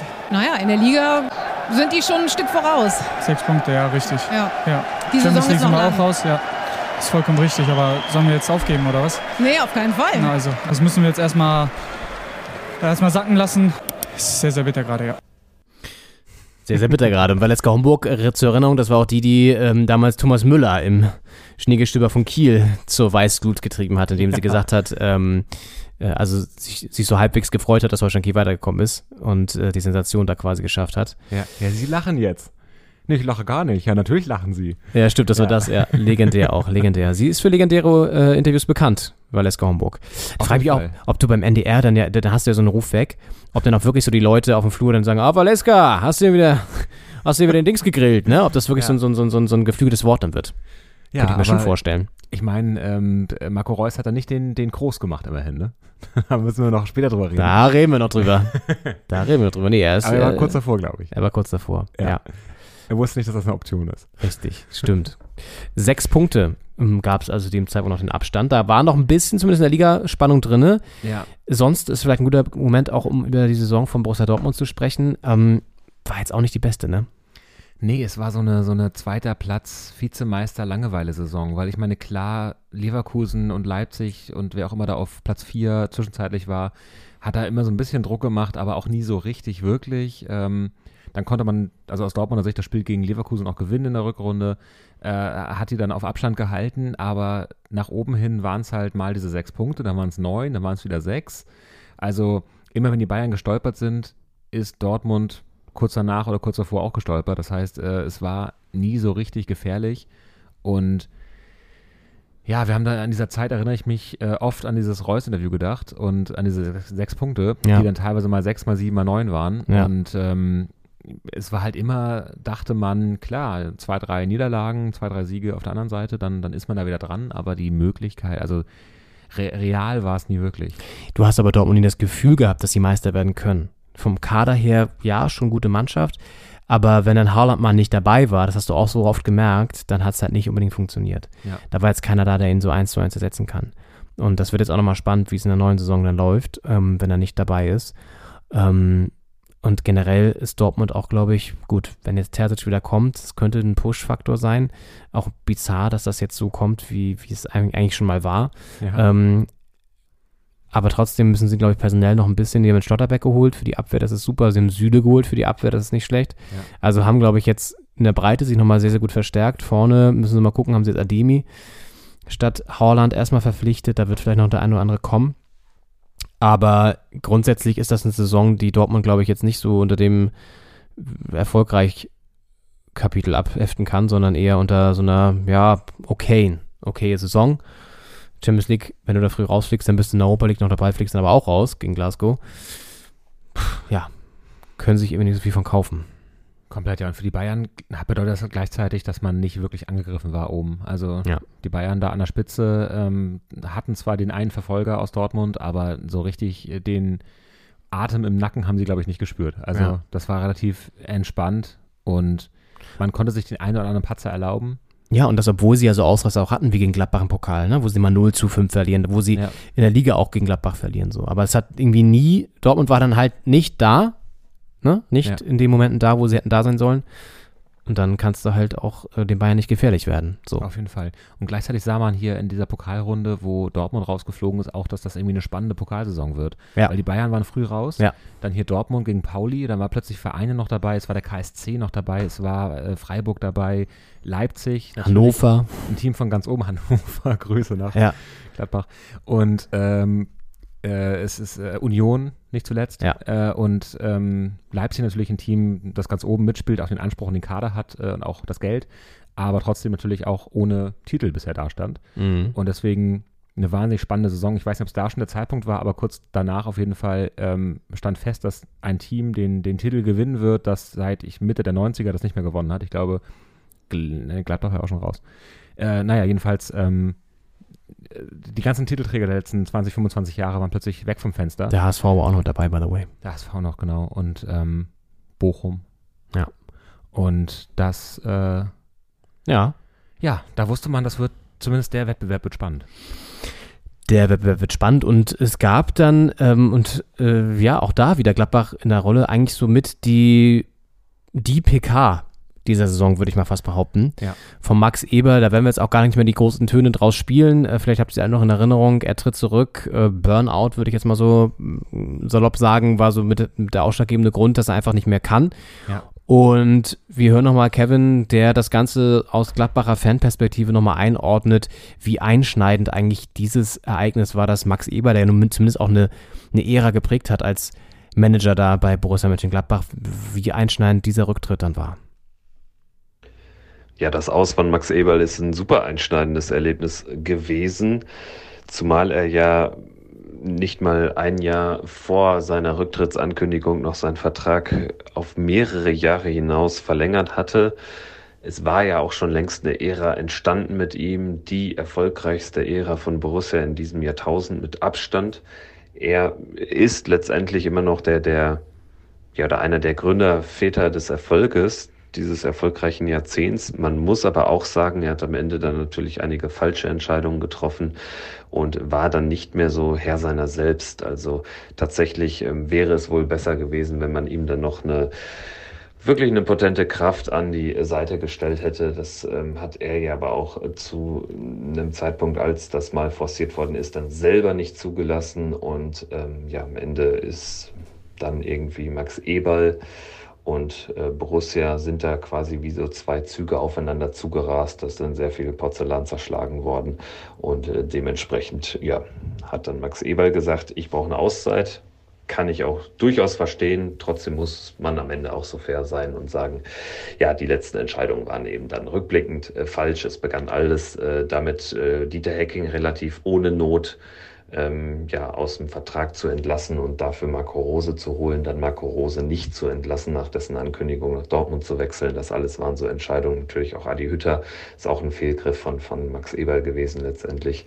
Ähm, trotzdem war er in einer Zeit, wo Borussia auch immer noch sehr, sehr konservativ aufgestellt war, wo gar nicht so viele neue Köpfe in und um den Verein gewirkt haben, war er so der, der positive Outblinker. Und ähm, seine Transferentscheidungen waren halt über Jahre echt, echt famos. Also 80 Prozent seiner Zeit wirklich herausragend und dementsprechend ähm, ja schon sehr einschneidendes Erlebnis, zumal man jetzt mit dem Nachfolger Roland Wirkus ja auch noch sehr fremdelt bei Borussia. Mhm. Ist viel drin. Ja. Es war damals das große Zitat, das über allem stand, es geht jetzt nicht um Fußball. Ja. Äh, und ja, es war eine sehr emotionale Entscheidung damals. Und es ist eine spannende Analyse jetzt auch, dass ähm, die Entscheidungen nicht ganz äh, richtig waren, unbedingt auch äh, Marco Rose überhaupt zu holen und was ich am spannendsten finde, eigentlich ihn nicht zu entlassen, als er gesagt hat, ich gehe nach Dortmund. Mhm. Weil wir haben damals viel darüber geredet. Ja. Ähm, war es jetzt clever oder nicht clever, das anzusagen? Weil wenn du natürlich das in der Schwebe lässt, ist nach jedem Spiel die Frage, und, na, sind sie nächste Woche noch Trainer? Gehen sie nach Mhm. Dortmund? Haben sie schon einen Vertrag vorliegen? Und ich fand ja damals, dass es eigentlich ein guter Move ist, zu sagen, nächste Saison Dortmund, diese Saison Gladbach. Und trotzdem war es damals halt so, dass die Leistung eingebrochen ist, nachdem das äh, verkündet worden war. Und man hätte wahrscheinlich, weiß man nicht, mit dem Trainerwechsel, es ist halt ein komischer Move zu sagen, wir wollen den Trainer halten, dann sagt der Trainer, ich will zum anderen Verein und dann schmeißt man ihn raus. Äh, Wäre schon krass gewesen, aber vielleicht gar keine schlechte Idee. Mhm. Ja, ich find, fand Schultes Urteil ganz schön hart, ehrlich gesagt, oder finde es ganz schön hart über Max Eber, der ja wirklich, gut, er sagt am Ende auch 80 Prozent ähm, der Zeit, eine gute Zeit, da, da, da ordnet er es auch nochmal anders ein, das stimmt schon, aber ähm, übt er auch durchaus viel Kritik, auch nachvollziehbare Kritik, wenn man sich anschaut, äh, ne, du hast gerade angesprochen, die Verpflichtung von, von äh, Marco Rose, beziehungsweise äh, dann nicht ihn sozusagen zu entlassen und so. Ich glaube, das ist aber auch total schwer manchmal, das in der Situation so zu handhaben, weil im Nachhinein sind wir alle schlauer. Ne? Es hätte ja auch anders aussehen können, hätte ja einfach sozusagen, das hätte auch befreiend wirken können. Und dann guckst du dir auch erstmal nur zwei, drei Spiele an und dann nochmal neu zu entscheiden, ist auch wieder blöd. Also es war einfach eine Zwickmühle, es war einfach eine, eine Scheißsituation. So, ähm, Hütter, weiß ich nicht, äh, kann immer passieren, dass du einen Trainer verpflichtest, der nicht so ganz passt. Das kennen wir bei der Hertha auch. Ähm, ich hätte ihn einfach früher entlassen, da, da, da gehe ich d'accord. Ich hätte ihn einfach jetzt schon, ähm, ja, ich weiß gar nicht, ob er da noch im Amt war, Ebel, aber äh, ich hätte Hütter, glaube ich, schon früher entlassen, die Saison über, einfach über, weil er einfach Ergebnisse geliefert hat, die nicht mehr, nicht mehr so wirklich, ähm, ja, als einfach dieses 0 zu 6 gegen Freiburg zum Beispiel auch. Wie oft haben wir doch, wir haben doch auch schon ähm, darüber geredet, dass er äh, mit der Montagsprophezeiung, wann rauskommt, also ne, wann, wann Hütter entlassen wird, und er hat sich immer Ja. wieder gehalten, so. Das stimmt. Ähm, ja, aber ich kann auch äh, die Perspektive von Kevin verstehen und er sagt ja auch zu Recht, super Transferentscheidungen. Ähm, man weiß ja nicht, was im Hintergrund ablief, ob ihm wirklich jemand irgendwie zur Seite gestellt werden sollte oder wie das, ähm, ne, ob das sozusagen, äh, was da so konkret im Raum stand. Ähm, ich habe ihn immer als sehr, also Max Eber sehr als sehr engagierten, auch sehr klaren äh, Menschen gesehen und erlebt, so, der auch klar seine Meinung immer gesagt hat, sehr meinungsstark war. Und ich glaube, das kostet auch Energie. Das kostet enorm Energie, auch immer sozusagen so seine Meinung zu äußern, immer sozusagen da zu stehen und das zu sagen und ne, das ist einfach auch, das ist so eine hohe Präsenz, die du mal zeigen musst. Das ist belastend auf Dauer. Wenn du keinen Ausgleich hast vor allen Dingen. Wenn du nur, hat er auch gesagt, irgendwann, wenn es nur um Fußball geht, Mhm. das ist dann halt der Burnout. Ne? Wenn du nur arbeitest und nichts anderes machst, keine Entlastung hast, ähm, dann wird es schwierig auf Dauer. Komplett. Und es ist auch jemand, der sein Leben der, der Borussia aus Gladbach Ja. verschrieben hat, der Ja. seit, seit vielen Jahren, äh, Jahrzehnten im, Ja. im Verein war. Und in verschiedensten Positionen auch immer weiter aufgestiegen ist, immer mehr Verantwortung bekommen hat. Und ähm, ja, letztlich dann vielleicht auch ein bisschen zu viel gegeben hat. Und vielleicht dann auch, ja, den Punkt verpasst hat, wo man vielleicht jemanden anders noch sich dazu hätte holen können. Ja. Wir hätten es gemacht. Ja. Ja. So, wir haben uns angeboten. Wir wurden Ja. abgelehnt. Wir haben doch, wir haben ja, also klar, Hertha im Herzen, die Fahne blau-weiß, aber trotzdem hätten wir da auch, auch Interesse und Leidenschaft gehabt für den Phoenix von Niederrhein. Ja, wir hätten einfach gute Tipps gehabt auch. Den er nochmal holen. Er hätte so Ja. einen, welchen, welchen Trainer. Ohne Leidenschaft Ähm, einfach gute Tipps. Ja, richtig. Leidenschaftslos Ähm, vorgetragen. Genau. Ganz nüchtern, aber für jeden Tipp auch gut kassiert natürlich, klar. äh, und gut kassieren ist, glaube ich, ein ganz gutes Stichwort, äh, um hier mal überzuleiten in den Februar. Ja. Denn äh, ein sehr prominenter Wechsel, der noch innerhalb der Liga stattfand im Winter, den man fast schon wieder vergessen hat auch. Komplett. Weil das eine Team, das äh, sozusagen verlassen wurde, gar nicht so schlecht performt hat danach und das Team, das äh, den Zugewinn hatte mit diesem Spieler, äh, nicht unbedingt in den Schlagzeilen war, dass sie einen Durchmarsch hatten plötzlich. Es geht um diesen jungen Herrn. Vielleicht erkennt ihr ihn, wenn wir einfach nur einen O-Ton abspielen. Wer ist denn das? Solche Siege wie heute, Mua, die schmecken einfach am besten, würde ich sagen. Maschallah. So, und was ich noch sagen wollte, Bochum ist immer ein sympathischer Verein gewesen und ich weiß, 80, 90 Prozent der Fans sind auch weiterhin sympathisch. Aber heute war wieder ein Tag, an dem sich alle Ruhrpott-Assis in Bochum versammelt haben und einfach mal dachten, heute gehen wir ins Stadion. Und das hat man auch gleich gemerkt. Aber war wohl nix, meine Lieben, ne? Gute Nacht euch und ein Kuss auf die Nuss. Mua. oh Gott, ey, die Flachpfeife. Was ist mit ihm eigentlich los, ey? Ja, Henning, wollen wir auflösen. Wer war das denn? Das war Max Kruse. Entschuldigung an alle Bochum-Fans und alle äh, Ruhrpott-Nicht-Assis. Ja. Äh, das ist nicht die Meinung der Redaktion. Nein, natürlich nicht. Wir geben nur O-Töne wieder, wir zitieren sozusagen nur. Ein damals noch bei Union spielender Max Kruse nach dem Spiel gegen Bochum, das sie gewonnen haben. Ja, im Bus zurück nach Im Berlin. Bus zurück, der brummt auch im Hintergrund so schön und tuckert. Ja. Äh, und ja, die, eben jeder Max Kruse, das war eins seiner letzten Spiele tatsächlich für Union Berlin. Ähm, spannendes Kapitel und dann ist er plötzlich, zack, ein bisschen äh, nordwestlich gelandet in der Autostadt. Ja, zurück bei den Wölfen. Ja. Ne, Im, im äh, das Wölfezentrum. Wie war das noch? Oh Gott. Im Strafraum. Irgendwas, ähm, Äh, ähm, Häufchenbildung im Wölfezentrum. Ja, Rudelbild, nee, Häufchenbildung im. Wölfezentrum, ja. Ja. Das Wölfezentrum Ja. Niedersachsen. Ja. Einer unserer Ah. zahlreichen sehr, sehr guten Titel, die wir ja immer hier in, in mühsamer Kleinarbeit noch rausarbeiten, nachdem wir aufgenommen haben. Oder währenddessen auch schon. Ja, dauert Ja. manchmal genauso lange wie die Folge. Richtig. Nur mal so, damit ihr weißt, was da an Arbeit drin steckt in diesen 100 Folgen Doppelspitze der Fußball-Podcast. Ja. Ja, Max Kruse wechselt zu Wolfsburg. Deine Meinung dazu, Henning? Ja, wir haben damals ja viel ähm, spekuliert, woran das liegt, äh, ob es das Geld ist oder irgendwie doch noch ein inhaltlicher Anspruch. Es war ja anscheinend so, dass er, dass das die einzige seiner vielen Stationen war, wo er noch so eine Rechnung offen hatte. Das Gefühl, da war ich zwar mal, aber bin ich nicht fertig geworden. Und da muss ich nochmal hin. Muss ich nochmal ran. Nachträglich hat das irgendwie niemand verstanden. Also gut, damals war noch nicht absehbar, dass Union so weit oben landen würde. Ähm, Aber sie waren schon auf einem sehr guten Weg. also sie waren auf einem guten Weg und sie waren auf jeden Fall besser dran als Wolfsburg, die ja, auch ja, schon deutlich besser. unteren Genau, Mittelfeld- Wolfsburg, nee, Wolfsburg war schon mit im Abstiegskampf. Die waren richtig drin im Abstiegskampf. Da war noch gar nicht abzusehen, dass die sich einigermaßen souverän noch retten am Ende. Und da ist er hingewechselt. Ja. Das war die Konstellation. Das ist eigentlich großes Unverständnis. Ähm, aber Max Kruse natürlich auch jemand, der nicht immer die Entscheidung trifft, die alle erwarten. Ne? Also der Ja. auch mal 10.000 Mark da im, im Taxi liegen lässt und Angeblich ja sogar noch mehr. Und das war ein Rucksack, der im Kofferraum dann lag. Das hat er ja alles ja aufgeklärt im Sportstudio-Interview danach. es war halt auch, es war so eine Phase im Leben von Max Kruse, wo er so ein bisschen, ich hatte das Gefühl, aufräumen wollte auch. Da so ein paar Geschichten nochmal ausgepackt und, und äh, angetastet, die davor lange irgendwie im Giftschrank lagen, wo er bei Interviews abgewinkt, abgewunken, abge, abgewichen ist. Gewinktet. Ja. Ähm, und wo, wo er kurz davor war, den groß zu machen. Aber dazu später. Und, äh, und äh, das war so eine Phase, wo er solche Themen dann wieder zugelassen hat, wo er Antworten gegeben hat auf Fragen, die lange im Raum standen. Und dann auch nochmal zurück nach Wolfsburg ist und, und so ein unfertiges Kapitel zu Ende schreiben. Also Mhm. ich habe das Gefühl, da steckte fast mehr dahinter als, als so ein reiner sportlicher Wechsel oder so eine finanzielle Entscheidung. Es war mehr als Karriere. Mhm, Glaube ich auch. Und, ähm, Entschuldigung, ich esse gerade noch ein Stück von dem Kräuterbrett. ich glaube, dass das Spannende bei ihm ist ja auch, er inszeniert sich ja immer sehr. Er ist ja eine Figur letztendlich auch und er hat ja seine eigenen Kommunikationskanäle. Das war ja auch ein Instagram-Video, glaube ich. Und dann ist er ja auch regelmäßig bei Twitch. und ist dann einfach äh, da und, ähm, und, und, und kommentiert irgendwelche, irgendwelche Geschehnisse. Und dann haben auch, kommen wir gleich noch zu, ähm, die Trainingsmethoden eines gewissen Quelix, der noch eine Rolle spielen sollte in dieser Saison. Aber vorher, ähm, ja, geht es erstmal um was ganz anderes, Ja. das dann plötzlich im Februar passiert ist, womit keiner auch, na, okay, keiner ist jetzt ein bisschen, bisschen falsch, würde ich sagen. Da haben schon einige mit gerechnet, aber eigentlich nie, mm, ja, viele nicht so wirklich.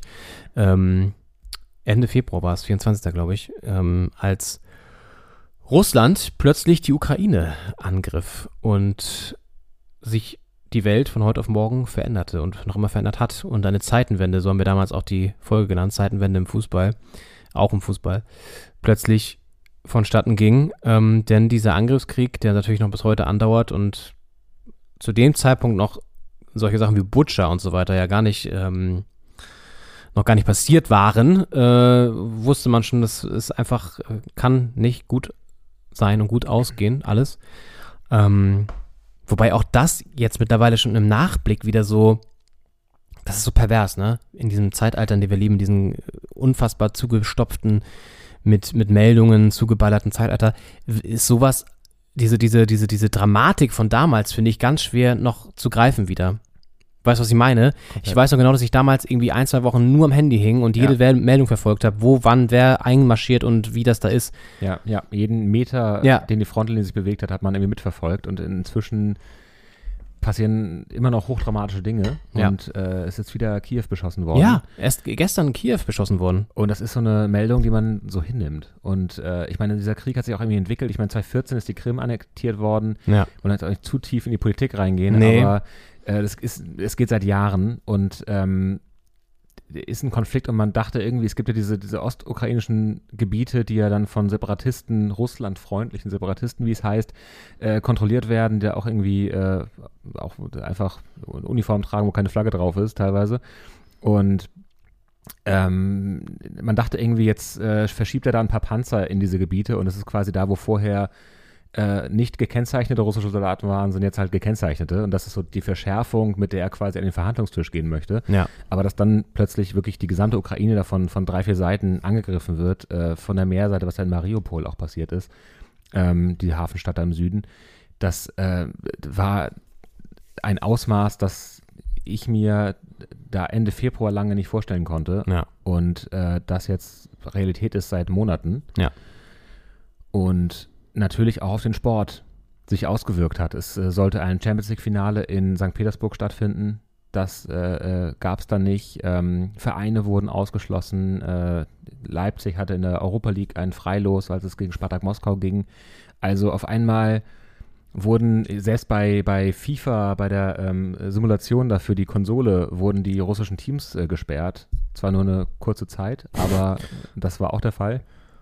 Ich glaube, Und- das war auch ein Moment, wo Wladimir Putin gedacht hat, scheiße, was habe ich hier nur angerichtet? What have I done? What have I done? Hat sich bei Twitch eingeloggt und dachte, Moment mal. Mhm, Das, so geht's aber nicht. Ja. Nee, aber ja, ja. Äh, und es ist, ja, dann äh, wurde da sehr schnell, ich meine, es hat ja auch in allen Gesellschaftsbereichen Konsequenzen gegeben. Russland wurde ja zum Beispiel auch vom, vom Eurovision Song Contest ausgeschlossen. Ähm, und das war erst ein, eine Sache, wo ich dachte, muss das, äh, ist das ein richtiger Schritt, weil ich immer die Acts aus Russland da relativ kremlkritisch gesehen Mhm. hatte und dachte, jetzt nimmt man quasi auch noch diesen Künstlern die Möglichkeit, da eine Bühne zu kriegen, um vielleicht auch was dagegen zu sagen. Aber auf der anderen Seite wäre es auch komisch gewesen, wenn Russland da jetzt Ja, äh, gegen voll. die Ukraine angetreten wäre. Ja, oder Ja, auch und- generell, du weißt ja auch nicht, wer dann da angetreten wäre. Also das kann ja auch, wird ja sehr wahrscheinlich dann in dem Fall jetzt auf gar keinen Fall jemand gewesen sein, Ja. der irgendwie Kritik hätte geäußert oder so. Man kann sich vorstellen, dass Putin da mitgesch- mit Ich denke, ich denke doch, Ja. ich denke doch. Der hat ja, was zu sagen im Land. Ja, also klar. Ähm, und auf der anderen Seite auch im Fußball wieder so, so, also auch wirklich ja langwierige Prozesse, bis das überhaupt dann mal entschieden wurde, bis die UEFA sich dazu durchringen konnte oder die FIFA auch Russland dann irgendwie von Wettbewerben auszuschließen. Ähm, und ich erinnere mich auch noch daran, dass RB Leipzig ziemlich lange daran festgehalten hat, bevor das alles klar war, ähm, nach Moskau reisen zu wollen, das zu spielen zu wollen. Ich glaube, das war ziemlich lange noch im Gespräch und da haben sie da auch richtig krass Kritik noch bekommen für. Ähm, und dann wurde es abgesagt. So. Mhm. Und ähm, Da konnte man sich dann arrangieren mit, dass man Mhm. weiter ist. Mhm. Ja, also Dortmund, äh, Dortmund sag schon, Leipzig hatte auch echt eine ja, fragwürdige Moral in vielen Punkten. Also das, es ging ja auch weiter dann am Ende mit dem Pokalfinale da, mit diesen Schals, mit dem bedruckten und so, wo, wo eigentlich eh jeder weiß, dass diese Schals jetzt nicht die wichtigste, wichtige Fanartikel überhaupt sind, aber das wurde dann so aufgebauscht, auch von Leipziger Seite, dass, ja, geht gar nicht, dass, dass Freiburg das irgendwie boykottiert und so. Also irgendwie sehr, sehr, naja, eh ein Kunstgebilde. Aber ja, ähm, genau. Aber das war auf jeden Fall natürlich bis heute noch ein Erlebnis, ein Ereignis, ein Erlebnis, ein Ereignis, das ähm, die Welt und auch die Fußballwelt verändert hat. Ich meine, die Ukraine, da können wir jetzt ein bisschen vorgreifen, ja ganz knapp gescheitert im, im, in den Playoffs äh, an Wales, sonst wären sie bei der WM dabei. Ähm, das Spiel wurde ja auch dann verlegt, dieses äh, Relegationsspiel. Ja, also der Februar ganz im Zeichen des Krieges und ähm, wir springen trotzdem, auch wenn es irgendwie thematisch äh, schwerfällt, aber trotzdem weiter in den März und nähern uns mal wieder unserem Team, denn äh, das sorgte im März für Schlagzeilen unsere Hertha, weil Taifun Korkut, der von Patata übernommen hatte, als Trainer entlassen wurde. Ja, so, so drei wilde Monate waren es. Ja. Mit Taifun. Äh, in der Zeit ist man aus dem Pokal rausgeflogen, Ja. äh, hat sich in der Spielzeit in der Saison nach unten in, äh, orientiert und es wurde langsam eng. Da Ja. hat man doch gedacht, äh, bevor das jetzt hier am Ende gar nichts mehr zu retten gibt für irgendeinen Feuerwehrmann, Trainer, holt man noch wen Neues. Ja, und wen holt man da? Wer, wer ist Na, wen könnte man da holen? die naheliegende Lösung heißt Wolfgang mit Vornamen. Wolfgang mit Vornamen, ja. Hat in Aschaffenburg groß geworden, in Ascheberg, Ascheberg. ähm, als kreativer Mittelfeldspieler. Ja, als Spieler ja gar nicht so äh, konditionsausgerichtet, als Trainer dafür umso mehr. Richtig. Man muss ja auch teilweise die Sachen, die man in der Jugend äh, vernachlässigt, dann im Alter nachholen. Musst du nachholen, ja. Im äh, äh, reiferen Ja. Leben, ich will jetzt gar nicht Alter sagen. Nein, Und ähm, ja, Felix Magath. Sag mal, wie es ist. Ja. Äh, Quelix ist back. Ja. Im März feiert er sein großes Comeback. Keiner hätte damit gerechnet, dass dieser Mann jemals nochmal in der Bundesliga antritt. Komplett. Die, die größte Überraschung auf jeden Fall äh, in der... In Seit der, Otto Rehagel. Seit Otto. ja. ja. Und dann abgelöst vom, vom äh, Rückspiel der Relegation. Aber dazu später mehr. Wenn du mal überlegst, auch wer bei Hertha schon Trainer war, auch, ne? Otto Rehagel, Jürgen Klinsmann. Ja. What the fuck? Ja. Jens Lehmann im Aufsichtsrat. Jetzt Quelix. Also seit dieser windige Investor da seine äh, Strippen in der Hand hat, gut, bei, bei Rehagel war es noch nicht der Fall, aber danach läuft es nicht mehr so rund, würde ich mal behaupten. Ja. Es lief ja noch nie so richtig rund bei der Hertha, aber das äh, ist schon auf jeden Fall, ich meine, ich weiß nicht, ob wir dazu noch kommen, können wir auch jetzt mal kurz ansprechen, aber diese ganze Windhorst-Sache ist ja natürlich auch total verrückt. Ja. Nach wie vor. 400 Millionen fast in den Verein geballert. Ja. Und ja. Wir haben es oft genug schon besprochen. Aber es ist trotzdem nach wie vor verrückt. Ja, aber Felix Magath war da und ähm, ein gewisser anderer Mann, den wir beide ins Herz geschossen haben. Ja, wir haben den Fanclub gegründet, äh, den ersten inoffiziellen, Mark Fotheringham. Den MFC, den Mark Fother, den äh, MFFC, Mark Fotheringham Fanclub. Ja, auf Ja. jeden Fall. Mit Sitz in äh, Friedrichshain, Berlin-Friedrichshain. Ja, genau. Und ähm, ja, der kommt aus Schottland und äh, hat mit Felix Magath schon äh, viel zusammengearbeitet. Und der stand auch dann erstmal an der, an der Seitenlinie. Ja. Denn Felix, äh, Wolfgang Felix Magath Ja.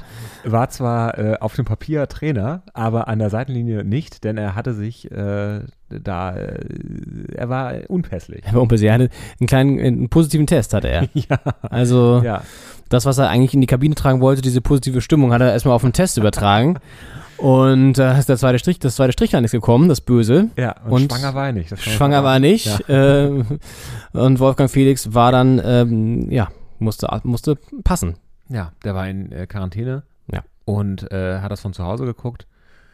Ähm, und Mark Fotheringham stand an der Spielfeldlinie. Als es gegen Hoffenheim ging. Als es gegen Hoffenheim ging. Und als es, man dachte, kann da jetzt schon eine Wirkung sein.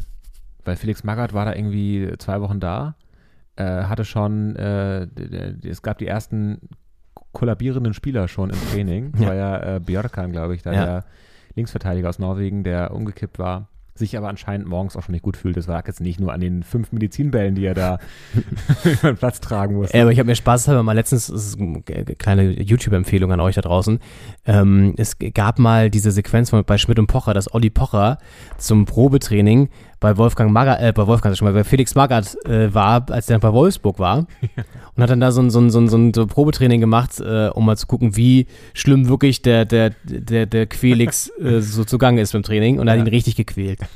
Also richtig, so- da gab es doch diesen, diesen Mount, äh, Mount Magath. Weißt du, diesen, diesen, diesen künstlich aufgebauten Berg. Ach, krass. Wo die dann hoch mussten, um Mhm. so richtig hohen Stufen. Und dann äh, hatte Oliver Pocher musste das dann irgendwie so in einer bestimmten Zeit schaffen, mit so zwei Medizinbällen und er ist am Ende richtig fertig. Ich kann mir auch vorstellen, dass Oliver Pocher so ein, so ein, Typ Mensch ist, der Felix Magath auch nochmal eine Schippe extra drauflegen lässt. Ja, so, ja, klar. Ja, richtig Ich schön getriezt auch. Ja. So richtig, so richtig gepiesert die Die kommen aus verschiedenen Welten. Absolut. Aber Wolfgang Felix Magath ist in diesem Video so lustig auch. Also der, ich glaube, der hat auch einen Humor. Also wirklich einen sehr speziellen Humor, aber der, der hat auch Humor, glaube ich. Sehr schön. Ja. Und, Ja. Ja, Mark Fotheringham damals äh, an der Seitenlinie und ähm, hat natürlich, stand er im Kontakt mit Felix Magath. Also es war jetzt nicht so, dass der das alles alleine machen musste. Und da haben wir auch noch einen Ton von damals, ähm, was denn Mark Fotheringham, wie er die Zusammenarbeit, die Tele-Zusammenarbeit, würde ich sagen, äh, mit Felix Magath beschrieben hat. ja, ich hatte äh, immer Kontakt mit dem Trainer. Ähm, der Boss war immer dabei, reden und so. Und äh, das ist richtig äh, stark, was wir können machen jetzt mit moderner Technologie und so. Ähm, aber ja, was wir diskutieren, bleibt zwischen uns. Um, they say in Scotland, what you say in the dressing room stays in the dressing room. Einfach, einfach schön. Ich hatte. Okay. ich hatte damals so leichte Pal Dardai-Vibes wieder, äh, erinnere ich mich gerade. Es natürlich ist äh, Ungarisch und Schottisch sind jetzt äh, nicht die nah verwandtesten Sprachen der Welt, nämlich überhaupt nicht verwandt. Und äh, trotzdem, es hatte so ein, es hatte einen Hauch von dieser, weiß ich nicht, irgendwie so eine Aufrichtigkeit, die ich bei Paul immer gespürt habe und die ich da bei Marc auch gespürt habe. Und äh, sowas, weiß nicht, so, so eine Nähe. Voll. Ja, und ich glaube, dass ähm, der ist ja danach so ein bisschen dann in, in der Versenkung, würde ich nicht sagen, aber wieder, zurückgerückt ins zweite Glied, ähm, als Magath dann auch wieder fit war und gesagt hat, äh, okay, ich kann jetzt, ich kann es wieder, ich, ich stehe wieder an der Seitenlinie, aber er hat natürlich trotzdem sehr viel gewirkt mit seiner ganzen Präsenz, mit seiner physischen ähm, Skills, die er der Mannschaft mitgebracht hat. Und ich glaube einfach, diese Disziplin war wichtig. Sie haben ja auch ne, gegen Hoffenheim gezeigt, dass es funktionieren kann, 3-0 gewonnen. Ähm, wobei ja auch bis zum Ende der Saison nie wirklich sozusagen so eine erfolgreiche Strecke mal über vier, fünf Spiele durchgehalten wurde. Aber gut, ähm, es war zumindest mal wieder so ein Erfolgserlebnis da. Und ja, man kann jetzt davon halten, was man will. Ähm, Fakt ist, Stand jetzt, Stand heute, wissen wir, dass diese Verpflichtung zumindest das erreicht hat, was sie erreichen sollte, nämlich dass Hertha drin geblieben ist. Auch wenn das noch ein weiter Weg war zu dem Zeitpunkt. Aber Komplett. ja. Man hatte halt das Gefühl damals auch, dass man wusste nicht genau, was ähm, Magath jetzt mit seinen Methoden quasi aus der Mannschaft rausholen kann, aber man wusste zwei Sachen. Erstens, dieser Wechsel war so überraschend und dieser Name so äh, strahlend, dass auf jeden Fall der Fokus der Medien von der Mannschaft weg auf den Trainer gegangen ist. Es war so ein Ablenkungseffekt, dass die Mannschaft sich vielleicht wieder ein bisschen mehr auf, auf Fußballspielen konzentrieren konnte. Und auf der anderen Seite hattest du halt auch den Eindruck, egal wie viel Quelix da jetzt noch äh, drin ist und was an, den, an dem Ruf überhaupt stimmt und äh, man hatte den Eindruck, wenn die jetzt absteigen, müssen sie wenigstens alles dafür tun. Ja. So, und das ist so ein bisschen so eine FDP-Sicht da drauf. so, äh, da, also hier Leistung, äh, also auf jeden Fall schon mal äh, Leistung bringen und dann gucken, was das Ergebnis ist. Aber ähm, ja, das war einfach, ich finde, ein, ein, guter Impuls, dieser Maga-Transfer. Und ich meine, das erste Spiel, äh, er ist nicht mal dabei und sie gewinnen 3-0 gegen Hoffenheim. Das war nun wirklich nicht zu erwarten. Und äh, da dachte man, jetzt geht's stramm Richtung Tabellenmittelfeld. War dann nicht ganz so einfach. War nicht ganz einfach. Folgt noch so ein paar Downer auf jeden Fall. Zu einem kommen wir gleich. Aber zwischendurch natürlich auch noch eines der eine der Geschichten, die auch gar nicht mehr so krass danach diskutiert wurde, aber trotzdem in der, der als es passiert war, natürlich für Furore gesorgt hat. Der Becherwurf von Bochum, Stichwort Ruhrpott-Assis, ähm, beim Spiel gegen Gladbach. Ähm, Spielabbruch, weil der Schiedsrichterassistent von einem vollen B-Becher getroffen war und erstmal auch wirklich ja, verletzt und, und benommen da behandelt werden musste. Ja. Geht natürlich gar nicht. Und äh, Strafe für den Verein, Geisterspiel zur Bewährung ausgesetzt. Falls es nochmal passiert, hätten sie ohne Fans antreten müssen. Und zu dem Zeitpunkt Bochum ja auch durchaus noch in der Position, dass sie vielleicht hätten unten reinrutschen können. Also ähm, da wissen wir auch jetzt, das hat dann für den Verein zumindest ganz gut geklappt. Aber ja, das war natürlich auch eine der Szenen, die man eigentlich ähm, sich gerne erspart hätte in der Saison, aber die auch so ein bisschen dann wieder untergegangen sind im restlichen Tuvabohu einer wirklich sehr aufregenden Spielzeit, auf der wir zurückblicken. Zur Erinnerung, wir werden natürlich heute auch noch die Mannschaft des Jahres küren, den Trainer des Jahres und den Spieler des Jahres. Und ähm, dafür ein bei Bochum, es gab auch dieses legendäre Spiel, wo Bochum die Bayern geschlagen hat. Ja. 4-2 sogar oder irgendwas war doch da. 5-2? Auch in dieser Saison. Also Wahnsinn, was, ne? Komplett. Allein wie viele Spiele man jetzt so sich erinnert, wo die, die Bayern gegen irgendwen verloren haben, ja, genau. das erwartet hätte. Und trotzdem war das, das Meisterschaftsrennen nicht spannend ja, am Ende. Weißt du auch, an wem es lag, ne? Ja. ja. Also, ähm, das, das meinte ich ja vorhin mit Dortmund. Die waren halt nicht da, ja. äh, wenn sie hätten da sind, sondern es ist ja eine, eine typische Dortmund-Malesse, die immer wieder auftritt. Ähm, ja, und der VfL Bochum natürlich mit einer starken Aufstiegssaison. Also in, zu keinem, also zumindest äh, im späteren Saisonverlauf nicht mehr gefährdet, da unten reinzurutschen. Hat ein sehr entspanntes Finish. Ja.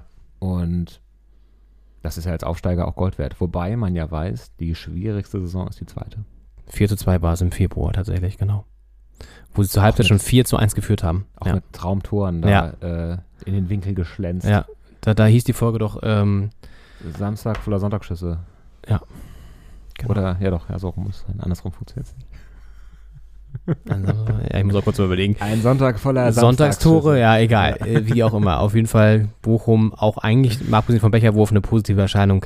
Ja. Ähm, einfach weil sie auch wieder mehr Currywurst in die Bundesliga bringen. ja. Und damit sind wir schon im April und äh, zur eigentlichen Currywurst-Hauptstadt dieses Landes, nämlich die Hauptstadt, zu einem Derby, bei dem wir anwesend waren, in einem ausverkauften, seit langem mal wieder ausverkauften Berliner Olympiastadion, volle Hütte. Das war ein Erlebnis. Das war ein Erlebnis. Das Ergebnis war leider kein Erlebnis. Ähm, Hertha verliert das Derby mit 1 zu 4. Auch dank eines sehr, sehr effizienten Teams aus Köpenick. Aber es ist natürlich nicht geil, die Roten da feiern zu sehen im eigenen Stadion. Mm, Und danach vor allen Dingen auch eine der Szenen der Saison, der Trikot-Eklat in der Ostkurve. Spieler werden aufgefordert, ihre Trikots auszuziehen und hinzulegen, weil sie es nicht wert sind, das Jersey zu tragen. Eine sehr harte Nummer, die auch dafür sorgen sollte, dass Fans und Team erstmal ein bisschen entzweit waren für ein paar Spiele. Komplett. Ich war da live dabei, als das passiert ist. Ja. Und äh, man hat es erst gar nicht gecheckt. Also viele Nee. Spieler haben es ja anscheinend auch nicht gecheckt. Ja. Irgendwie hieß es dann, ja, zieh dein Trikot aus, leg das dahin, dann sind die glücklich. Haben viele Spieler das auch einfach gemacht, ohne zu wissen, was für eine Symbolik da einfach nicht dahinter steckt. Und das Ja, hat- ja, also ich glaube, sie wussten es irgendwie schon, aber sie haben es vielleicht, ich glaube, viele waren noch eingeschüchtert. Kann schon sein, ja. Und es hat auf jeden Fall weite Kreise gezogen. Ich meine, die Verantwortlichen haben direkt danach äh, an den Interviews der übertragenen Sender auch gesagt, das hätten wir niemals gemacht und Ja, äh, Bobic, ja. sollte man nicht tun. Und ja, es ist am Ende des Tages äh, war es eine ganz komische Geste, die da gefordert wurde. Und das hat, als es dann wieder besser lief, auch, wie du schon sagst, ähm, Mannschaft und, und äh, Fans haben lange gebraucht, um da wieder zueinander zu finden. Ja. Und es wurde zwei, dreimal einfach nicht in die Kurve gegangen, nach Ja. dem Sieg auch. Ganz demonstrativ dann nicht mit den Fans gefeiert. Auch diesen wichtigen Siegen da in Augsburg und äh, Gegen Stuttgart vor allen Dingen. Ich glaube, nach dem Stuttgart-Spiel sind sie nicht in die Kurve gegangen. Ja, das waren ja einfach die, die Sechs-Punkte-Spiele. Ja. In den Wochen der Entscheidung, die wir da ausgerufen hatten. Ja. Und ja, das äh, wirklich ein, ein Riss auch, wo man auch gucken muss, ist der schon wieder verheilt. Ich meine, es wurde dann später wieder mit gefeiert bei den Fans. Ja. Ähm, Ich glaube, dass dieses, da kommen wir später noch zu, aber ich glaube, dass die Relegation sehr, sehr viele Gräben wieder geschlossen hat, zum Glück. Mhm, ja. Aber bis dahin war es auf jeden Fall, ja, nicht so, nicht so die Saison, wo man den, den Support ähm, so vorbehaltlos hatte.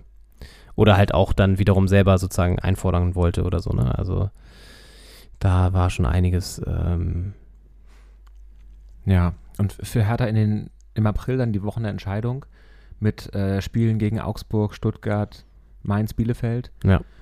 Und ähm, ja, dem Sieg in Augsburg, so, ein- so ein glückliches 1-0, Marco Richter mit der Vorlage, äh, meine ich damals, und Selke mit dem Tor. Was redest du jetzt gerade? Den Augsburg-Sieg. Ach so, ja. Ähm, jedenfalls, weiß nicht, das war ein, ein Torschuss der Hertha und der war drin und Serda. das hat gereicht. Also Serda. Mit der Hacke. War das nicht das Hackentor? Doch, das Hackentor. Marco Richter Ja. die Vorlage davon rechts. Ja. Und ähm, dann gegen Stuttgart dieses das 2-0 mit dem Ja.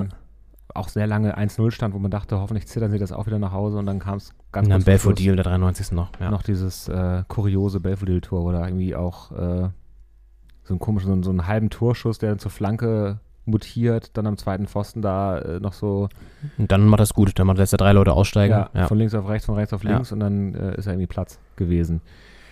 Ja, sechs wichtige Punkte. Ähm, Da springst du jetzt aber schon in den Mai, Henning. Das, das kommt ja alles noch. April. Nee.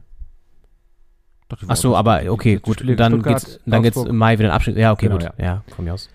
Äh, das quasi noch so als zur Stimmung im April. Ja. Äh, von der Hertha, es war eigentlich eine gute Stimmung. Mhm. Man hat gedacht, äh, Abstiegskampf ohne uns. Pustekuchen. Dafür, Sollte man dafür war es zu eng da unten die ganze Zeit. Ja. Weil Stuttgart nämlich auch angefangen hat zu punkten. Das war das Problem, wo wir, wo wir das Spiel gegen Stuttgart auch gewonnen haben. Das war eigentlich ein Big Point. Ja. Naja, aber auch andere Teams haben sich nicht mit rumbekleckert in dieser Zeit. Zum Beispiel der FC Bayern, die in der Champions League einfach mal nach dem Viertelfinale die Siegel streichen mussten, die Münchner, weil sie gegen das gelbe U-Boot ausgeschieden sind. Ähm, auswärts das Hinspiel verloren, 0 zu 1 und dann zu Hause nicht über ein 1 zu 1 hinausgekommen. Und damit hieß es Tschüss, ciao, ciao, ähm, adios, wie der Spanier sagt. Und da waren sie nicht mehr im Wettbewerb drin, was für die Bayern eine, ein Drama ist, ja. Weil in der Liga sind sie halt safe Erster. Ja. Pokal auch schon raus. Ja. Und jetzt auch noch in der Champions League raus. Da war die Saison quasi gegessen. Ja, ja, da Und war sie gegessen. Es war in der Runde davor gegen Salzburg schon das Ding, dass die, ich glaube, 1 zu 1 gespielt haben auswärts und dann das Rückspiel 7-1 gewonnen haben. 7-1, ja. Da war ja noch der, der Genussbefehl von, jetzt habe ich den Namen nicht parat, äh, von der äh, Mitarbeiterin von FC Bayern München, so, die sich mhm. um die Auswärtsfahrten kümmert und auch die äh, Auswechselschilder hochhält. Äh, die hatte dann äh, Julian Nagelsmann noch den, den Genussbefehl gegeben, wie äh, eine vierbuchstabige Boulevardzeitung getitelt hatte, weil er nämlich anscheinend dieses 7 zu 1 gar nicht so richtig genießen konnte. Und dann hat sie ihm zu ihm gesagt, Julian, genieß das doch einfach mal. dann hat er es Ja. genossen. Und äh, das war dann auch, quasi da konnte man das Hinspiel, das nicht nach den Erwartungen lief, im Rückspiel zu Hause wieder äh, mehr als wieder gut machen. Ich glaube, darauf haben viele auch gegen Villarreal gesetzt. Es war ja das vermeintlich leichteste Los. Und äh, dann verliert man auswärts 1 zu 0, ärgerlich, nach einem zahnlosen Auftritt. Und kann es halt dann nicht wieder gut machen. Spielt 1-1 zu Hause und das reicht eben nicht, war auch ein spätes Gegentor, sonst wäre es in die Verlängerung gegangen. Und äh, dann hieß es auf einmal, äh, Bayern, bye bye. Bayern bye bye. Und ein anderes Team hat da hingegen für Furore gesorgt in Europa die ganze Saison über. Und zwar auch mit einem furiosen Sieg im Camp Nou. Eintracht Frankfurt spielt die Saison des Lebens, ihres Lebens im Europapokal. Nachdem das Hinspiel, glaube ich, 1 zu 1 ausgegangen war, traten sie dann im Camp Nou an und das war wirklich eines der Spiele der Saison, weil einfach mal bis zu 20.000 Frankfurt-Fans auch im Camp Nou waren, sich über irgendwelche Wege der Tickets erschlichen hatten oder die über spanische Freunde besorgt hatten äh, und dann wirklich in Massen da nach Barcelona gereist waren und dann ihr Team zu einem 3 zu 1 Erfolg, meine ich, war es, glaube ich, ähm, supported haben.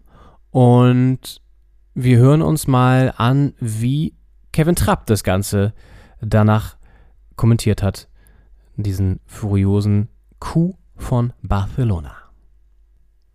Und das andere ist klar, die Fans. Ähm, ich kam raus zum Warmmachen. Ich dachte, ich bin in Frankfurt. Ähm, es, war, es war unfassbar und, und es war auch wirklich richtig, richtig laut zwischenzeitlich im Stadion. Das ist, ist sehr, sehr außergewöhnlich. Ähm, deswegen war es uns auch wichtig, dass wir so lange wie möglich draußen bleiben mit den Fans, äh, um mit den Fans feiern zu können, weil sie von wirklich viel auf sich genommen haben, um äh, hierher kommen zu können, um uns zu unterstützen. Absolut 3-2 ging es übrigens aus, weil Depay noch in der 99. einen Elfer reingeballert hat. Genau, aber scheiß drauf, Frankfurt war, der führten zwischenzeitlich 3 zu 0. Völlig absurd. Und zogen damit dann ein in das äh, Halbfinale gegen West Ham und äh, sollten ja schließlich auch das gewinnen. Aber dazu später vielleicht noch mehr. Ähm, ja, eine Mannschaft wollen wir auch nicht zu kurz kommen lassen, auch wenn wir es aus unserer Sicht natürlich nicht gerne machen. ja, der FC Union Berlin. Respekt ist aber da. Respekt ist da. Die Eisernen aus Köpenick. Und äh, die sind nicht die Knappen, aber sie flogen ganz knapp raus aus dem Pokal im April gegen Leipzig. Gegen Leipzig, ganz ekliges Tor von Forsberg ganz kurz vor Schluss. Äh, sonst ein super Spiel gewesen von Union tatsächlich. Man hätte es ihnen irgendwie gewünscht, dass sie da weiterkommen. Konnten sich immerhin dann danach revanchieren in der Bundesliga mit einem tollen Tor auch äh, dann die drei Punkte entführen in Leipzig auch kurz, nur zwei Tage später, drei Tage. Und wir hören nochmal Urs Fischer, den Trainer von Union, ähm, am ARD-Mikrofon nach dem unglücklichen Aus im Pokal. Ja, logisch. Also ich meine, wie soll ich sagen, unglücklich. Ich würde es so beschreiben, heute ausgeschieden. Ich glaube, Verlängerung hätten wir uns äh, verdient. Da weißt du auch nie, was geschieht. Die Mannschaft hat es toll gemacht. Am Schluss hat es leider nicht äh, ganz gereicht. Ja, Ostfischer nach dieser traurigen Niederlage und äh, es war wirklich knapp. Es war ja quasi 100, es war schon Nachspielzeit, glaube ich, als äh, ähm, Forsberg da das Ding reingeköpft hat. Und ähm, ich weiß noch, also ich war damals hin und her gerissen. Auf der einen Seite habe ich es äh, Leipzig nicht gegönnt, weiterzukommen, weil ich dachte, Union ist dann doch das sympathischere Team. Auf der anderen Seite ist im Pokal, habe ich immer das Problem, das Finale ist ja traditionell seit 85 im Olympiastadion, in unserem Wohnzimmer. Und ich, das muss jetzt nicht unbedingt sein, dass Union da einen Titel gewinnt, weil das wird einem einfach auch noch äh, jahrzehntelang aufs Brot geschmiert werden. Zumal die Hertha da sich weit weg vom Finale auffällt jedes Jahr. Und äh, dementsprechend, ja, schlugen da zwei Herzen in meiner Brust. Weil auf der einen Seite, ich habe es also da irgendwie, ich hätte Union trotzdem mehr gegönnt, da weiterzukommen. Dann aber Freiburg dann im Finale mehr. Dann Union zu besiegen. Aber jedenfalls ähm, ärgerlich, äh, dafür dann wirklich die Wo- Woche drauf, oder das, also die Woche drauf in derselben Woche vermutlich noch, Ja. ähm, am Wochenende äh, dann das Rückspiel quasi, wenn man so will, also Ja. das Bundesliga-Rückspiel, ähm, auch wieder in Leipzig, waren ja beide Spiele in Leipzig. Und da haben sie dann gewonnen. Da haben sie dann gewonnen, ja. Mit einem tollen Tor. Ich glaube, Sven Michel war es, der da mit der Hacke vorlegt und dann trifft Behrens oder so. Auf jeden Fall super rausgespieltes Tor zum 2-1 für Union.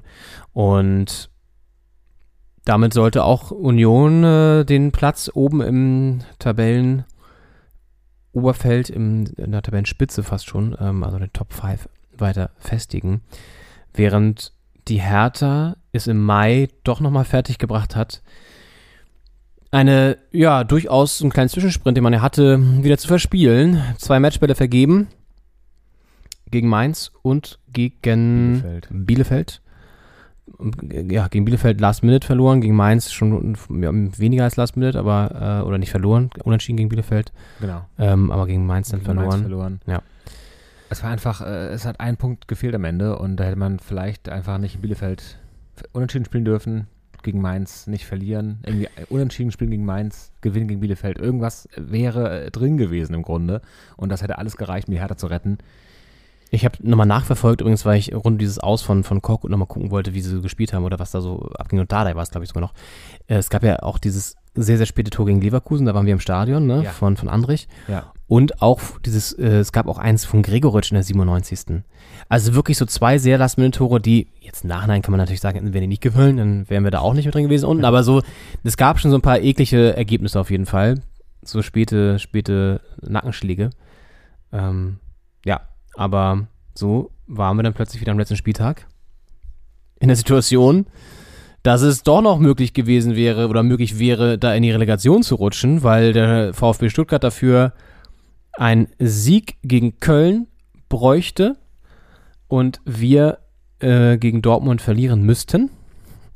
Ähm, und dieses vielleicht auf den ersten Blick nicht ganz so unrealistische Ereignis, aber dann doch während des Spielverlaufs doch unrealistisch, weil wir nämlich führten gegen Dortmund, der sogar 1 zu 0 ähm, und Stuttgart zurücklag. Ähm, dachte da wirklich nicht mehr viele Leute dran, dass das nochmal irgendwie schief gehen könnte, aus Berliner Sicht.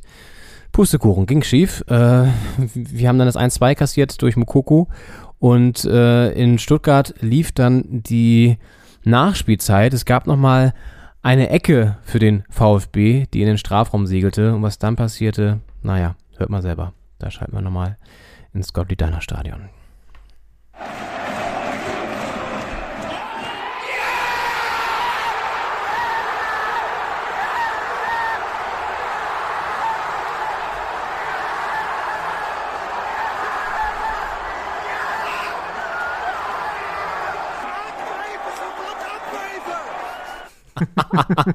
Schön auf Schwäbisch. Abpfeife, sofort Abpfeife. Herrlich. Das war natürlich ein Stich ins Herz damals. Ähm, Ja. Jetzt können wir drüber lachen. Jetzt kann man drüber lachen. Äh, hinterher, wenn es gut ausgeht, am Ende dann doch noch knapp, äh, geht das. Aber damals, äh, wir haben das ja zusammen geguckt, auch dieses letzte Spiel gegen Dortmund. Und es war ja wirklich, ich meine, es hätte ja auch ein Unentschieden Gereicht. in Köln gereicht, äh, Stuttgart, Nee. äh, in Stuttgart äh, gegen Köln. Hä? Nee, uns hätte Unterschied gegen Dortmund gereicht noch, oder was meinst du jetzt? Wenn Stuttgart nicht gewonnen hätte. Ja, das sowieso. Ja, also Ja. äh, Es, es, Hertha musste verlieren, Stuttgart musste gewinnen. Das war die einzige Möglichkeit, äh, da noch punktgleich Ja. mit dem besseren Torverhältnis Ja. äh, vorbeizuziehen, Ja. der Stuttgarter. Ja. Und das sah ja wirklich nicht danach aus, weil Stuttgart lag hinten, Hertha hat geführt und äh, dann ist das alles so zerronnen in den Händen und ähm, dann fällt dann noch dieses Tor da in der äh, 92. 1090. Ja. Platzsturm, Ekstase. Platzsturm, ja. Irgendwie habe ich damals ja auch schon gesagt, gönnt man es den Stuttgartern auch, weil die haben einfach auch ein geiles Team im Grunde. Materazzo finde ich geil, Pellegrino Materazzo und irgendwie machen die für mich einen coolen Eindruck so von der ganzen, vom ganzen Surrounding, haben auch geile Fans und so. Aber klar, wenn du gegen die spielst, gegen den Abstieg, dann gönnst du es dir natürlich irgendwie eigentlich trotzdem erstmal nicht. Im Nachhinein schon. So. Ja, ich war ja letzte Saison war ich ja großer Stuttgart-Fan, als sie als Hitzelsberger. Aufsteiger eine Wahnsinns-Saison gespielt haben. Hitzelsberger vor allem. Und Hitzelsberger Ja. da sehr gute Ja. Entscheidung im Ja. Hintergrund. Ja. Aber genau, also zu dem Zeitpunkt war es ja noch so, dass die Hertha auch wirklich ähm, aufgrund der eigenen Performance nicht, nicht äh, in die Position gebracht hat, dass man sagen würde, ähm, äh, haben sie jetzt äh, aber nicht verdient, in die Relegation zu gehen, sondern es war eher, dass man dachte so, naja, selber schuld, so, ne? Mhm. Wer so spielt, der hat es nicht anders verdient. Ähm, ja. Ja, und dann stand einfach das, ja, das große Thema Relegation an. Da werden wir gleich noch drüber reden. Genau, wir müssen jetzt leider ein bisschen chronologisch vorgehen. Das heißt leider, aber äh, macht eben trotzdem Sinn. Nochmal den, den, den großen Aufreger kommen wir gleich noch. Kommen wir dazu. Ähm, nee, äh, erstmal folgte dann tatsächlich ja unter der Woche ein ähm, Finale auf europäischer Ebene. Nämlich das von Eintracht Frankfurt in Sevilla. In der Hitze von Sevilla holt die Eintracht tatsächlich den Pott im Elfmeterschießen. Dramatischer ging es eigentlich gar nicht gegen Glasgow Rangers. Gegen Glasgow Rangers.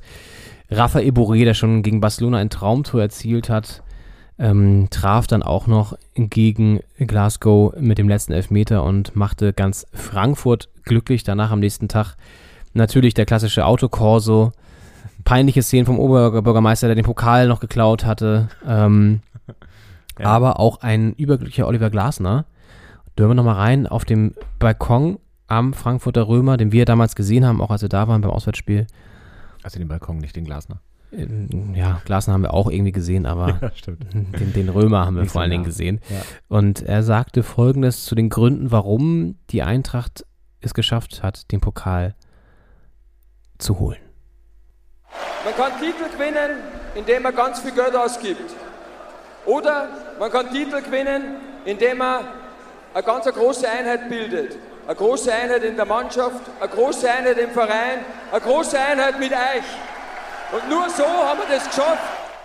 Nur so haben wir das geschafft. Ja. Ich finde, du bist gar nicht raus. Also, er ist der Österreicher. Mhm. Auch, glaube ich, einer der ersten Österreicher seit Ernst Happel, der den Pokal als Trainer gewonnen hat. Ähm, aber so richtig österreichisch klingt es gar nicht.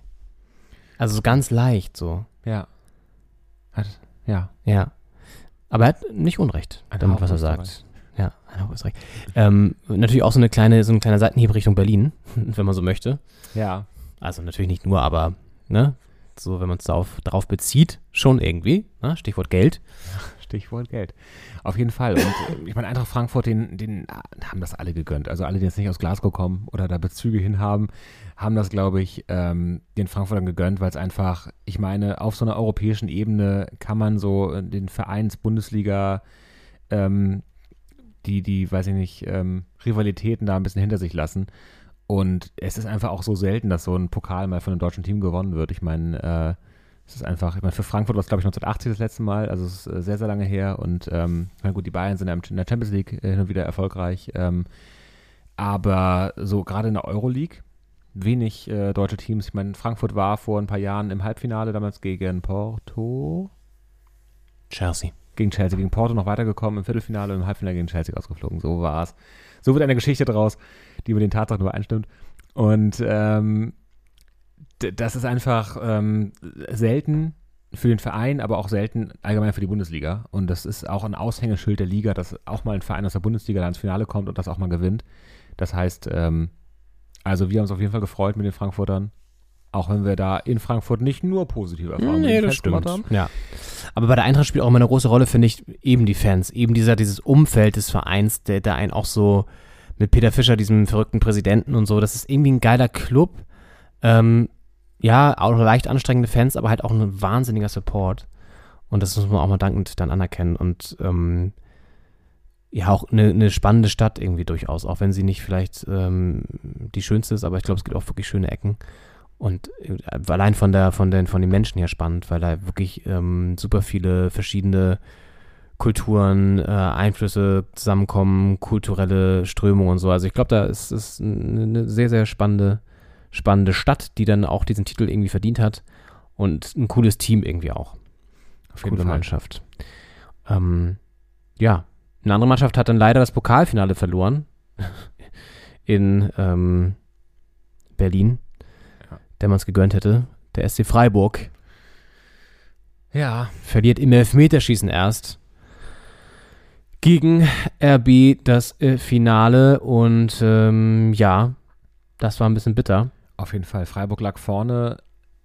Leipzig kriegt die rote Karte. Da dachte Stimmt, man, das ja. geht in eine eindeutige Richtung und äh, dass Christian Streich da endlich mal einen Pokal hochheben darf. Ja. In aller Demut. Ja. Und dann, ja, rutscht es denen doch noch aus der Hand. Ein Kunku, glaube ich, dann mit dem Ausgleich äh, in der irgendeinen 17, 72, 74, sowas. Und ähm, dann geht es in die Verlängerung und gibt Elfmeterschießen. Ja. Und dann ist natürlich äh, Gamble. Ja. Und ja, am Ende das glücklichere, glücklichere Ende für, für RB. Und ja, Freiburg steht am Ende mit leeren Händen da, nach einer Wahnsinnssaison. Das Tolle ist aber trotzdem, dass die ähm, sich gefreut haben wie Bolle, dass die überhaupt im Finale waren. Ja. Und ich bin am nächsten Tag dann Zug gefahren und da waren so viele Freiburg-Fans, die, weil ich auch in Richtung Süden musste, ähm, mit dem Zug saßen oder generell am Hauptbahnhof waren. Der ganze Hauptbahnhof war rot, voller Freiburg-Fans, so richtig krass. Und da hast du gemerkt, dass da wirklich auch, Christian Streich auch danach gesagt, ähm, dass er irgendwie froh und zufrieden war, weil er gesehen hat, dass ganz viele Fans da auch ähm, sich wieder getroffen haben nach irgendwie 20, 30 Jahren oder so. Also es ist wirklich so ein Familientreffen gewesen, offenbar auch.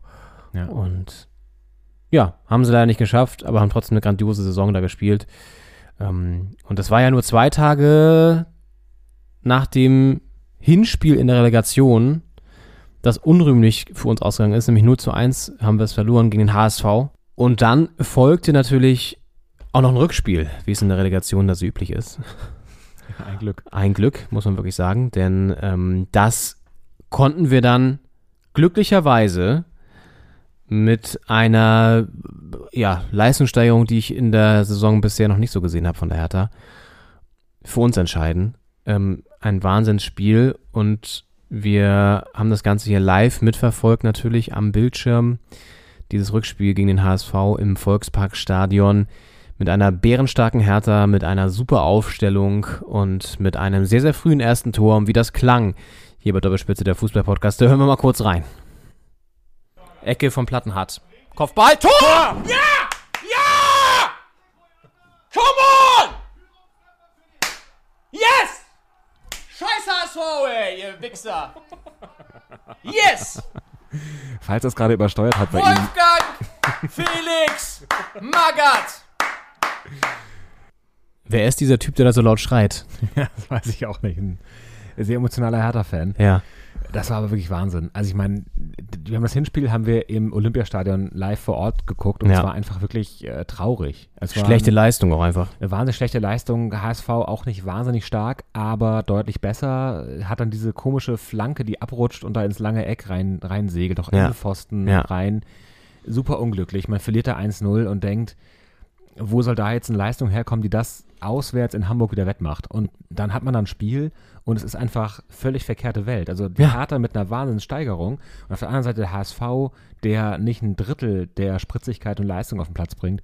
Und dann hast du auf einmal, ja, führst du da nach vier Minuten. Wir haben es gehört gerade nochmal. Und äh, dann war es quasi der Ausgleich und da war alles wieder drin. War alles wieder drin und vor allen Dingen auch psychologisch gesehen war das ein 1A-Move von Felix Magath. Übrigens, kleiner Teaser, wer wissen möchte, warum wir die ganze Zeit von Wolfgang Felix Magath sprechen, der sollte sich vielleicht nochmal die 99. Folge Doppelspitze der Fußball-Podcast anhören. Das würde jetzt zu weit führen, aber das äh, sei euch nun mal äh, nahegelegt, dass ihr das mal tun solltet. Dann wüsstet ihr auch diesen kleinen Insider-Gag aufgelöst. Und ja, es war dann der Ausgleich und er hat ja vor dem Spiel gesagt, also wir haben hier nichts zu verlieren. Der HSV ist das Team, was hier was zu verlieren hat. Die haben 1 zu 0 nämlich zu verlieren und das hatten sie dann schon nach drei Minuten verloren, ähm, als Boyata da nach der Ecke eingeköpft hat und es ging dann ganz gut weiter. Hertha war deutlich besser im Spiel, viel präsenter, viel bessere Zweikämpfe. Kevin Prince im Mittelfeld auch wieder mit dabei, äh, Askasi Bar mit dabei, eine super Aufstellung generell. Und vor allem hatten wir einen Mann, der diese Ecke auch geschlagen hat, auf dem Spielfeld stehen, der mit seinem kleinen linken Füßchen äh, dafür gesorgt hat, dass wir uns völlig in Ekstase begeben konnten, nämlich Marvin Plattenhardt, der in der zweiten Hälfte, in einer kritischen Phase auch durchaus, wo man nicht mehr ganz sicher war, ob das vielleicht noch klappt mit dem zweiten ähm, Tor, dafür gesorgt hat, dass hier in Berlin-Friedrichshain die die Lampen komplett ausgingen und Henning Schneider regelt schon mal ein bisschen prophylaktisch unsere Kopfhörer runter von der Lautstärke. Warum? Das könnt ihr euch jetzt mal anhören. Vor dem ja, zweiten Tor der Hertha klang es nämlich ja bei uns so. Freistöße können wir und Plattenhardt hat heute ein goldenes Füßchen. Mach's nochmal, Marvin. Schlänz den Ball nochmal schön rein mit deinem Schnäuzer. Mach uns glücklich. Komm schon, Marvin. Komm, Platte, komm. Kommt ganz gut. Ja! Ja! Marvin! Plattenhardt! Fußballgott! Ah, Das ist die das Ding für dieses verkackte Tor im Hinspiel, ey. Yes! ins lange Ecke schlänzt. Come on! Ich sag es noch. Alter. Du Gott! Du Gott. Ach, schön, sich mal mit der, in der Rückschau noch selber zu hören. Das ist fantastisch. Ach, herrlich. Ich habe mir dieses Tor, glaube ich, jetzt mittlerweile schon 20 Mal angeguckt. Es ist wunderschön. Vor allem, es ist so, ist so schlitzohr, äh, schlitz, schlitzohrig. Schlitzohrig, ja. gemacht. Ja. Ähm, weil der einfach, der sieht aus wie eine Hereingabe, wie eine Flanke in den Strafraum, in den Fünfer, aber ist halt aufs lange Eck gezirkelt und senkt sich dann da hinten rein. Also wirklich ein Wahnsinns, Wahnsinnstor. Wahnsinnstor, das uns den 2 zu 0 Sieg bescherte da in Hamburg. Und ich glaube, also, ich habe das, glaube ich, auch danach in der Folge gesagt oder in der Folge schon. Ähm, das war so das Spiel, was mich endlich mal wieder richtig emotionalisiert hat ähm, mit der Hertha, weil ich wirklich die Saison über nicht so nicht so on fire war, ähm, was auch viel an Corona lag, was irgendwie auch viel an dieser komischen Situation lag, dass man erst wieder Spiel ins Stadion gekommen ist, dass mit, mit Windhorst, dem ganzen Team, dass das alles keine, keine richtige Identifikation da ist oder da war und so ein Spiel kann, glaube ich, viel bringen. Das hat man auch bei den Fans gesehen, die dann wirklich in der Kurve auch richtig krass abgegangen sind. Und wir haben nochmal so einen kurzen Ausschnitt hier vorbereitet aus der Fankurve in Hamburg, wie es dann bei den, bei den Hertha-Fans klang. Natürlich auch ein bisschen Schadenfreude dabei.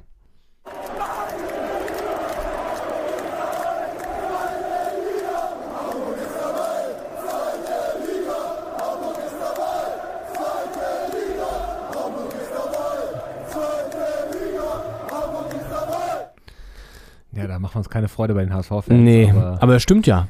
Es stimmt, es ist zutreffend. Ne? Ja, war jetzt ja keine, keine Lüge oder so. Tatsachenberichterstattung. Absolut. ja, also ich habe mir da auch ein paar Videos nochmal angeguckt jetzt in der Vorbereitung auf die Folge und das war schon echt krass voll, dieser Block. Ich war da ja auch ein paar Mal schon und ähm, das, du hast ja quasi so zwei Ebenen und die waren beide komplett ausgefüllt. Also da waren schon echt, weiß ich nicht, 5, 6, 7, 8.000 Leute dabei. Ähm, ich glaube, mehr passen da gar nicht rein, aber ähm, das war schon richtig geiler Support auch zum richtigen Zeitpunkt dann da, ne? Und auch der Schulterschluss wieder zum richtigen Zeitpunkt mit dem, mit dem Team und zwischen Team und Fans. Wichtig, wichtig, wichtig, wichtig. Und jetzt wird ziemlich sicher der große Umbruch folgen. Wir haben schon darüber gesprochen, das vielleicht auch nochmal an anderer Stelle, wo wir es mehr aufdröseln werden. Dafür ist heute vielleicht der falsche Zeitpunkt. Denn ähm, wir befinden uns ja immer hier noch im Saisonrückblick und in der hundertsten Folge Doppelspitze der Fußball-Podcast. Und bevor wir das noch kurz gebührend feiern, ähm, wollen wir natürlich noch einen der TV-Momente des Jahres jetzt schon Ja. zu Wort kommen lassen. Ja, denn Toni Kroos hat den Kroos gemacht, ne? was äh, an äh, anderen äh, Interviewgelegenheiten wie Marco, Marco Reus zum Beispiel äh, nur angedeutet wurde, ist hier äh, vollendet worden. Und zwar im Anschluss an das Champions League-Finale, das sportlich fast in den Hintergrund rückt. Äh, Real Madrid gewinnt 1 zu 0 gegen den FC Liverpool ähm, in Paris. Das Spiel, das ja aus ähm, äh, St. Petersburg verlegt wurde nach Paris, äh, aus den vorhin genannten Gründen. Ja. Ja, gewinnt Real, holen ihren äh, 14. Titel. äh, in der Champions League, wenn man da die ganzen Vorgängerwettbewerbe mit reinzählt. Und ähm, ja, ich meine, Real Madrid ohnehin irgendwie das Team dieses Wettbewerbs in dem Jahr. Die haben wahnsinnig viele Comebacks in den Rückspielen gefeiert gegen Manchester City dann zuletzt. Ja, ja. Äh, Wahnsinn. einfach Wahnsinn, wie die da von den Fans da nach vorne gebrüllt wurden. Das war das Spiel, habe ich damals auch in der Folge erzählt. Ich habe in der 88. Minute angemacht beim Stand 1 zu 0 Manchester City, was ja quasi ein, äh, eine Zwei-Tore-Führung im Gesamtergebnis bedeutete. Und äh, habe nicht mehr geglaubt, dass ich noch mehr als, als drei, vier Minuten Fußball gucken werde. Ja. Und äh, es wurde dann doch noch eine komplette Verlängerung, weil ähm, Real das noch ausgeglichen hat. In der Verlängerung dann mit dem äh, dritten Tor Benzema dann noch mit dem Elfmeter die da Richtung Finale geschossen. Und irgendwie hatte man schon im Gefühl, dass da einfach mehr Spirit und mehr, weiß ich nicht, äh, Energie da ist als bei Liverpool. Und trotzdem Liverpool ja so, was die Zahlen und Hard Facts angeht, eigentlich das bessere Team auf dem Bessere Papier. Chancen. Bessere Chancen auch. Und das hat sich äh, der geschätzte Kollege im Anschluss äh, an das Spiel erdreistet. Nils Kaben beim ZDF. Toni Kroos zu fragen. Richtig. So, wie kannst, also, nicht wie kann es denn sein? Also einfach, ja, Ja, ist, ist ja auch schon so, ich meine, sie haben jetzt gewonnen, Herr Kroos, aber ist ja auch schon so, dass Liverpool besser war. Ja, wir hören mal rein, wie er das formuliert hat und äh, wie es dann dazu kam, dass wir hier über einen der TV-Eklas, äh, der größte der ja, laufenden Saison sowieso, des Jahres auch und vielleicht auch einer, der noch sehr lange in Erinnerung bleiben wird, wie es dazu kam. Wir hören mal kurz rein. Jetzt kam im Interview mit Toni Kroos noch auf dem Spielfeld Adrenalingeschwängertes Interview. Was ist schon selbstverständlich. Die Champions League zu gewinnen ist auch nicht selbstverständlich. Ich glaube, wir haben einen großen Fight geliefert. Wir wussten, dass Liverpool eine super Mannschaft ist. Ähm, was, heißt, was heißt nicht selbstverständlich? Wir haben gewonnen. Fertig. War das überraschend für Sie, dass der Real Madrid doch äh, ganz schön in Bedrängnis geraten ist? Also du hattest 90 Minuten Zeit, dir vernünftige Fragen zu, äh, zu überlegen, ehrlich. Und er stellst mir zwei so Scheißfragen. Ich finde gar nicht so, ich finde das gar nicht so schlimm, weil es so beeindruckend ist. Überraschend, dass du gegen Liverpool unter, in Bedrängnis manchmal gerätst. Was ist denn das für eine Frage? Wir spielen ja nicht hier Gruppenspiel irgendwo. Wir spielen das Champions League Finale. Aber das ist so, so deutlich worden. Das Real Madrid war ja in der, in der äh, K.O.-Phase schon ein paar Mal sozusagen so gut wie weg. Jetzt ist er weg. Ganz schlimm, ganz schlimm. Wirklich. Du stellst erst drei negative Fragen. Da weißt du schon, dass du auf Deutschland kommst. Ja, not amused, der Toni Kroos. da wurde jetzt ja auch schon viel drüber diskutiert. War das jetzt die richtige Reaktion? War das übertrieben? Hatten jetzt kamen die falschen Fragen gestellt. Ich würde mal sagen, also ich fand's lustig. Ja. Ich fand's völlig übertrieben von Toni Kroos. Natürlich hätte Nils Kamen ein bisschen mehr Fingerspitzengefühl haben können, hat er nachher auch nochmal gesagt. Aber ähm, ich glaube, es ist natürlich auch so, das ist eine Situation, wo du aufgepeitscht bist aus einem Match, du hast gerade deinen fünften Champions League-Titel geholt, du hast natürlich eine ganz andere emotionale Verfassung und hast vielleicht auch nicht so Bock darüber zu reden, dass es auch nicht so geil war, das Spiel, als, als, als deine Mannschaft. Was ja auch egal ist letztendlich, weil es ein Finale ist, hast du gewonnen, scheiß drauf, ne? Ist ja auch wirklich so. Ähm, auf der anderen Seite musst du natürlich irgendwie souveräner reagieren. So, da kannst du irgendwie sowas sagen wie, ja, mag sein, ähm, wir haben es trotzdem gewonnen und ähm, lass uns doch nicht darüber reden, lass uns über die positiven Sachen reden, fertig. So. Ich denke auch. Zumal, das ist ja echt eine, eine, eine Frage zum sportlichen, zum Spielverlauf gewesen. Ich meine, das kann man auch irgendwie beantworten. Und klar, solche Fragen sind immer scheiße. Und wenn du am Ende, wenn du verloren hast, wirst du gefragt, äh, ja, wie fühlt sich das an, verloren zu haben? Ich meine, das sind auch immer Scheißfragen, die werden auch mal beantwortet. Und ähm, da kann man auch mal dann, weiß nicht, ein bisschen patzig antworten, aber ich finde so rauszugehen aus dem Interview, das so abzubrechen, ist ja halt nochmal eine Spur mehr als Marco Reus da bei, bei Ja, Valeska Äh, Hamburg. Ja, oder Thomas Müller damals. Ja. Ja, also ich glaube, ähm, es gab ja danach, lustigerweise stand ja die ganze Zeit, ich glaube, Laura von Torra war es, äh, daran direkt daneben mit dem, äh, äh, sozusagen das Mikro direkt übernommen von Nils äh, Kaben und hat dann für The Zone äh, ihn interviewt, ähm, zusammen mit ähm, David Alaba auch noch. Und das war aber halt so ein Jubelinterview, ne? Das war halt so ein, also einfach nur positive Fragen gestellt. So. Mhm. Und das ist ja offenbar das, was Toni Groß erwartet hat. Mhm. So dass er irgendwie sozusagen, ne, so abgefeiert wird dann. Was ja, ja, mag sein, dass man das irgendwie geiler findet, logischerweise, als sich kritisch zu äußern. Aber ähm, vielleicht war einfach das Spielfeld auch nicht der richtige Ort dafür. Keine Ahnung.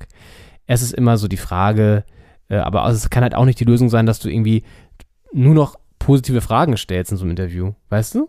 Komplett, ja. Also selbst wenn er es jetzt gewonnen hat, du kannst ja irgendwie, er hat ihm auch gratuliert und gesagt, das ist alles super und so. Und dass du dann mal ein, zwei Fragen so nachhakst, ähm, hätte er vielleicht anders formulieren können.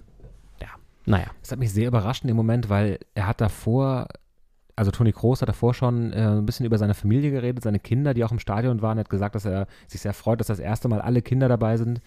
Und ähm, Toni Kroos ist niemand, der sehr viel familiäres so nach außen teilt. Und ich dachte, wenn er darüber schon so bereitwillig redet, hat er ein gutes Gefühl in dem Interview. Und ich war sehr überrascht, dass er zwei Fragen später das Ding abbricht. Mhm. Und ich hatte einfach, es hat mich wahnsinnig überrascht. Also ich habe das äh, geguckt äh, und dachte, das, das kann nicht sein, dass das wirklich passiert ist. Dass nach so einer Nachfrage, dass er nicht einfach sagt, ach komm, lass gut sein oder sowas. Oder hier, ja, äh, ich meine, er sagt ja schon, klar, gehst du in Bedrängnis oder kommst du in Bedrängnis gegen FC Liverpool, ist einer der besten Teams der Welt, das ist das Champions League-Finale, das ist ein höheres Niveau, erreichst du kaum im, im Spitzenfußball. Und äh, dabei hätte man es belassen können. Da muss man jetzt nicht noch so, äh, ja, weiß nicht, nachtreten, das abbrechen, das ist ja auch so, so ein Eklat draus machen. Kann Ja. was sagen, finde ich scheiße, die Frage. Aber gut.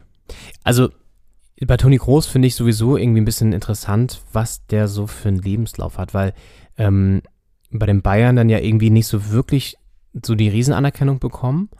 Damals den ersten äh, Champions League-Titel geholt, aber ja auch verletzt gewesen. Ähm, und dann ja gewechselt zu Real und da ja die riesen erfolgreiche Zeit gehabt, ähm, wo ja danach oft auch Uli Hoeneß gefragt wurde, ne, war das ein Fehler, ihn wegzugeben, bla bla.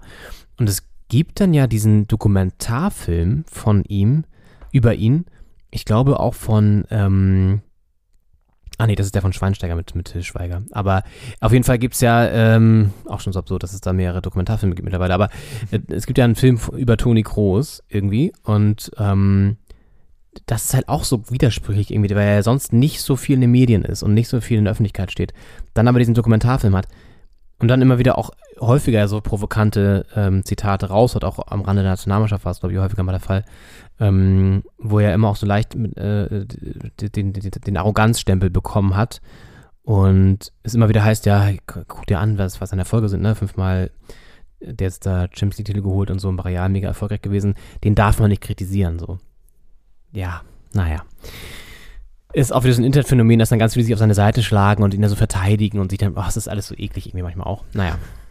Ja, es hat die, die Gemüter gespalten. Für mich ist im Rückblick das Finale mit diesem 1 zu 0 rückt fast in den Hintergrund ein bisschen. Also da im Vorfeld äh, gab es einen Auftritt von, von Camila Cabello, äh, die da ein Medley ihrer größten Hits gesungen hat und äh, danach ausgepfiffen wurde, weil einfach viele Fußballfans, gerade in Europa, keinen Bock auf so einen Show-Act haben. Es war, ich glaube, vor fünf Jahren äh, war Helene Fischer mal im DFB-Pokalfinale, der im, im Olympiastadion auch ausgepfiffen wurde, schon während des Konzerts. Es ist jetzt äh, wieder passiert. Also so diese riesen Ja. Show-Acts bei so Eröffnungsfeiern für so Finalspiele. Die Leute wollen einfach Fußball gucken und haben dann keinen Bock auf so einen Show-Act. Äh, also im Vorfeld quasi diese Pfiffe nach dem Konzert und dieses Großinterview im Anschluss an Spiel ist für mich, glaube ich, das, was in einem Jahr noch so an Erinnerung zurückbleibt vom Champions League-Finale 2022. Und die Mega-Leistung von Courtois, das darf man nicht vergessen. Der natürlich real die ganze Zeit im Spiel gehalten hat, weil was der da weggezaubert hat an Chancen von Salah oder Mané, Wahnsinn. Also der Spieler des Spiels, definitiv. Ja.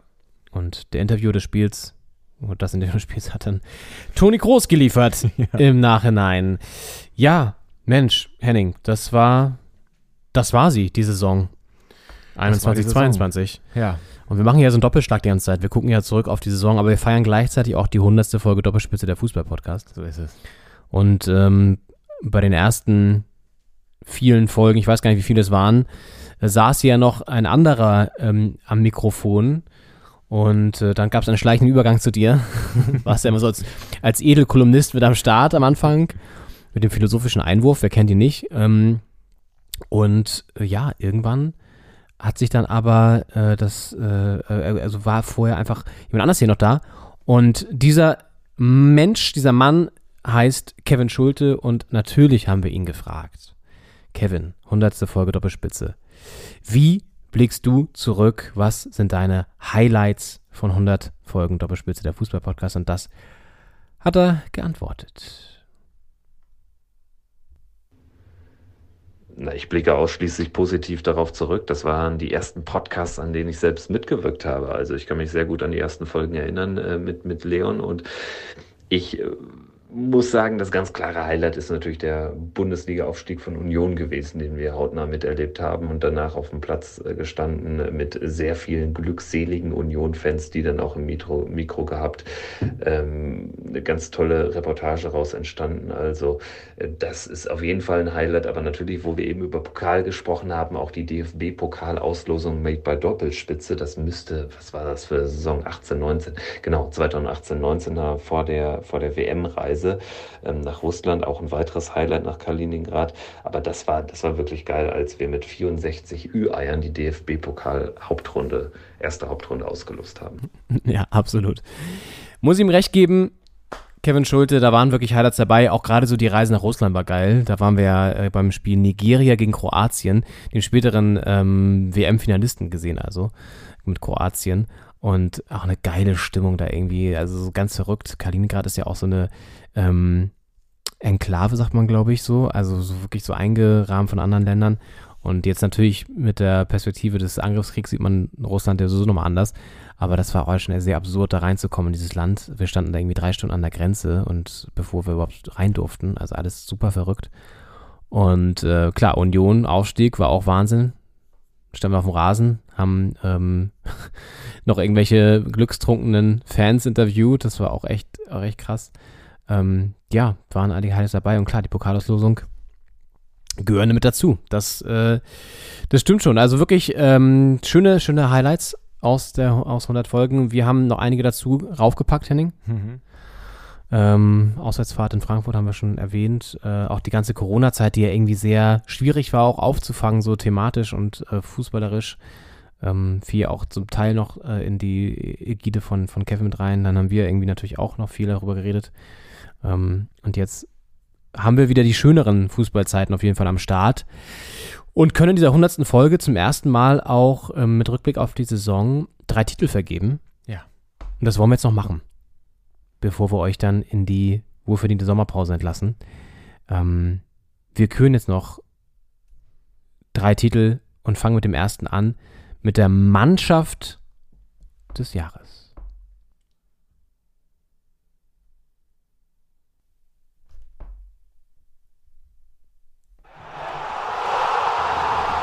Die Mannschaft des Jahres. Genauso äh, übergeleitet, wie man es im Radio eigentlich nicht machen soll, nämlich schon den, den, den äh, Titel sozusagen genannt, bevor nochmal der Jingle kommt.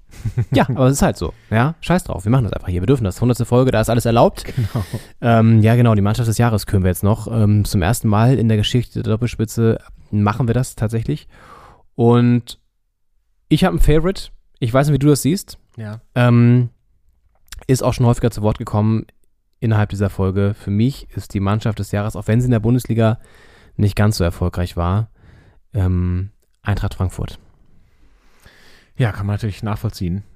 Es war eine, eine Saison für Eintracht Frankfurt, die lange in, in Erinnerung bleiben wird im Verein. Ja. Und ich meine, wir reden jetzt noch über 1980, den Pokal, und äh, man wird auch wahrscheinlich, also toi toi toi, alles Gute für die, fürs kommende Jahr und für alle weiteren Jahre, aber bis man dann den nächsten Titel äh, auf dem Römer rumträgt, äh, vielleicht auch noch ein paar Mal an die Saison 2021, 2022 denken. Und ja klar, ist auf jeden Fall äh, ganz groß äh, dabei im Lostopf. Andere Mannschaft, die, die ich noch mal reinschmeißen würde, ist ähm, der SC Freiburg. Mhm. Denn die haben auch einfach, die spielen seit Jahren guten Fußball, ansichtlichen Fußball, haben mit Christian Streich einen der, der ähm, ähm, sympathischsten Trainer an der Seitenlinie und in dieser Saison natürlich äh, ziemlich weit oben mitgespielt, um Europa auch erfolgreich und äh, am Ende fast den Pokal geholt. Also eine Wahnsinnssaison für, für SC Freiburg. Also das sind dann unsere beiden Preisträger. Haben wir, haben wir jeder einen Preis?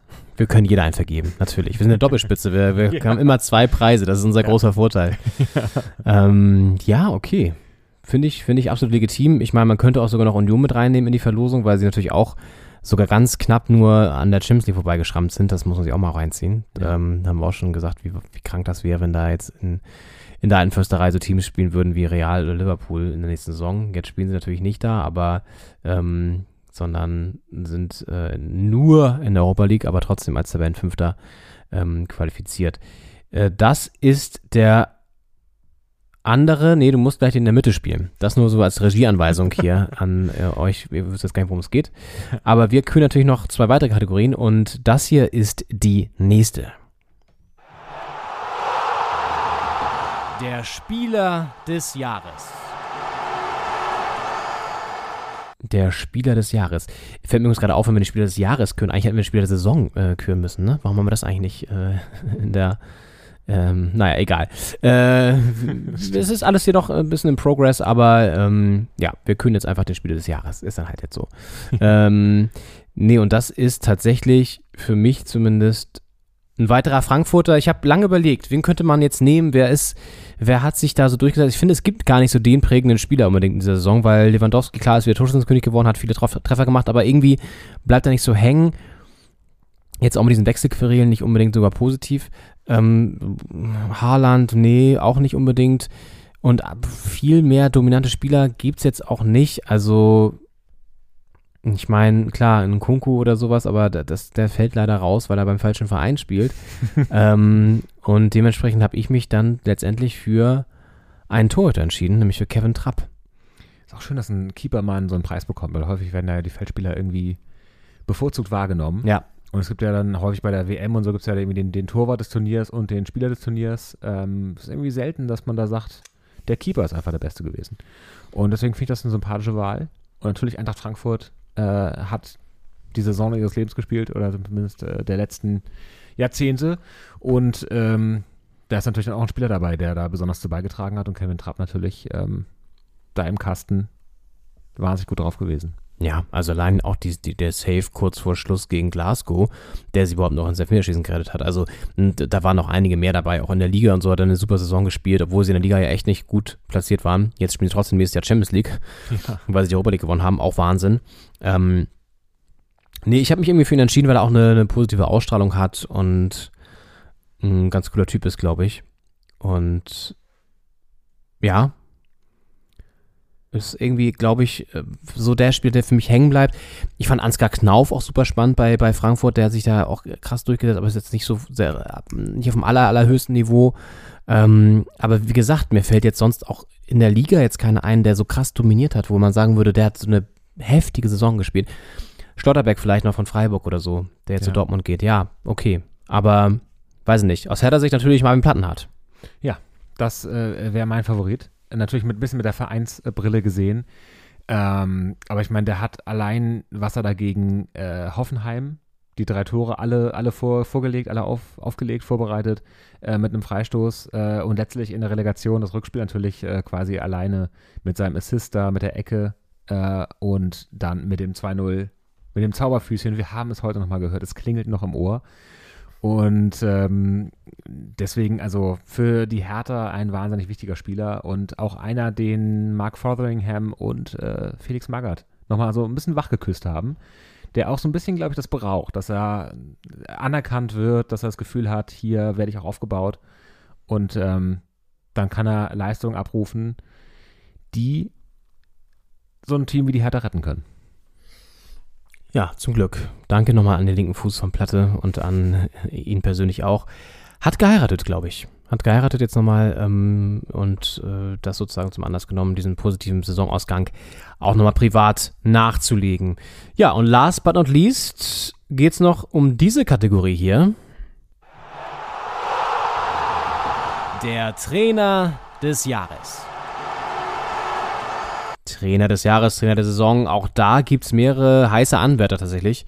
Gar nicht so leicht, sich dafür einzuentscheiden, muss man wirklich sagen. Aber im Endeffekt, finde ich, hat er es aus meiner Sicht zumindest am meisten verdient, diesen Pokal in die Höhe stemmen zu dürfen, weil er einen anderen nicht in die Höhe stemmen durfte. Wir reden von Christian Krische Streich, der Mann, der gerne mal mit dem Megafon bei den Fans steht und nicht genau weiß, was er damit machen soll, aber trotzdem eine wahnsinnige Leistung da Jahr für Jahr in Freiburg bringt und dieses Jahr wirklich ja auch von der Tabellenplatzierung her, die nach Europa geführt hat. Komplett. Und das Pokalfinale und ähm, 300 Spiele da an der Seitenlinie, auch die, diese, diese Marke geschafft in der Saison. Und auf jeden Fall einer, der mit seiner Art und Weise, wir haben, wir haben ihm ja schon vorhin gehuldigt, ähm, mit seiner Art und Weise, der der Liga beiträgt, und ähm, auch so einen Preis mehr als verdient hat. Total, total. Aber ich meine, auch da gibt es verschiedene, verschiedene Fa- Favoriten noch. Würdest du mitgehen bei Christian Streich oder hast du eher einen anderen noch? Ich äh, kann das auf jeden Fall verstehen. Ja. Ähm, ich würde nochmal Urs Fischer Ja. in die äh, Verlosung bringen Ja. und ihm eine kleine Trophäe überreichen, äh, nach Köpenick geschickt. Denn äh, Union auch mit einer Wahnsinnssaison. Äh, sie haben es geschafft, dreimal gegen Hertha zu gewinnen. Das ist echt nicht, nicht ohne weiteres möglich. Ähm, Und äh, ja, der äh, Weg bis ins Pokal-Halbfinale ähm, dann äh, sehr ärgerlich gescheitert. Wir haben darüber gesprochen gegen Leipzig. Und in der Saison fast in die Champions League. Also ich meine, Europa Ja, League. Äh, ja. Letztes Jahr hat man sich für diese Conference League äh, qualifiziert, die ja Max Kruse auch sehr ähm, kritisiert, also kritisiert hat. Hat er keinen Bock drauf, Ja. hat er gesagt. Ja. Vielleicht deswegen der Wechsel nach Wolfsburg. Man weiß es nicht. Ne? Nächstes Jahr wäre Euroleague möglich gewesen. Aber das ist, ähm, während da draußen ein Hund bellt. Nee, was ist das denn jetzt hier? Ja, wirklich.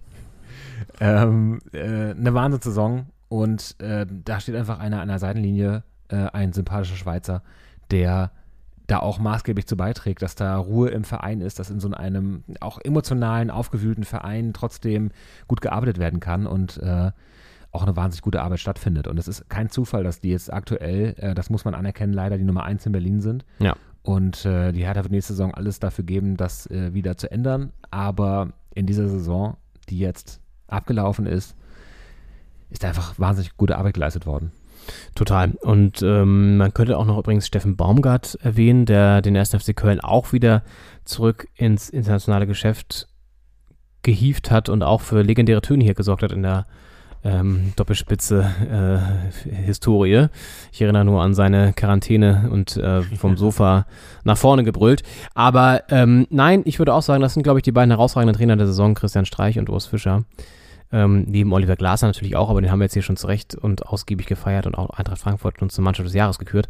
Ähm, also dementsprechend würde ich auch sagen, dass äh, Urs Fischer und Union sollten auf jeden Fall vorkommen, weil als Tabellenfünfter und ganz knapp an der CL vorbei, das ist schon, das ist schon eine sehr, sehr, sehr, sehr gute Leistung auf jeden Fall. Ja, wie bleibt die Saison hängen? Also was findet man, man findet ja immer so Überschriften oder sucht Überschriften und findet dann welche. Man braucht ja auch für Podcast-Folgen einen Titel am Ende. Ja, Beispiel. das ist richtig. Da ist man immer auf der Suche nach Überschriften. Ja. Und ja, wa- was würdest du sagen? Was die Saison 21, 22? Ja, also für mich sind so zwei Erzählstränge, die du da eigentlich durchgehend wiederfindest, zumindest äh, für mich. Also ähm, zum einen ist es wirklich so, dass endlich mal wieder so, eine, so, ein, so, ein, Comeback der Tradition, der Traditionsclubs auch erfolgreich ähm, zu sehen ist.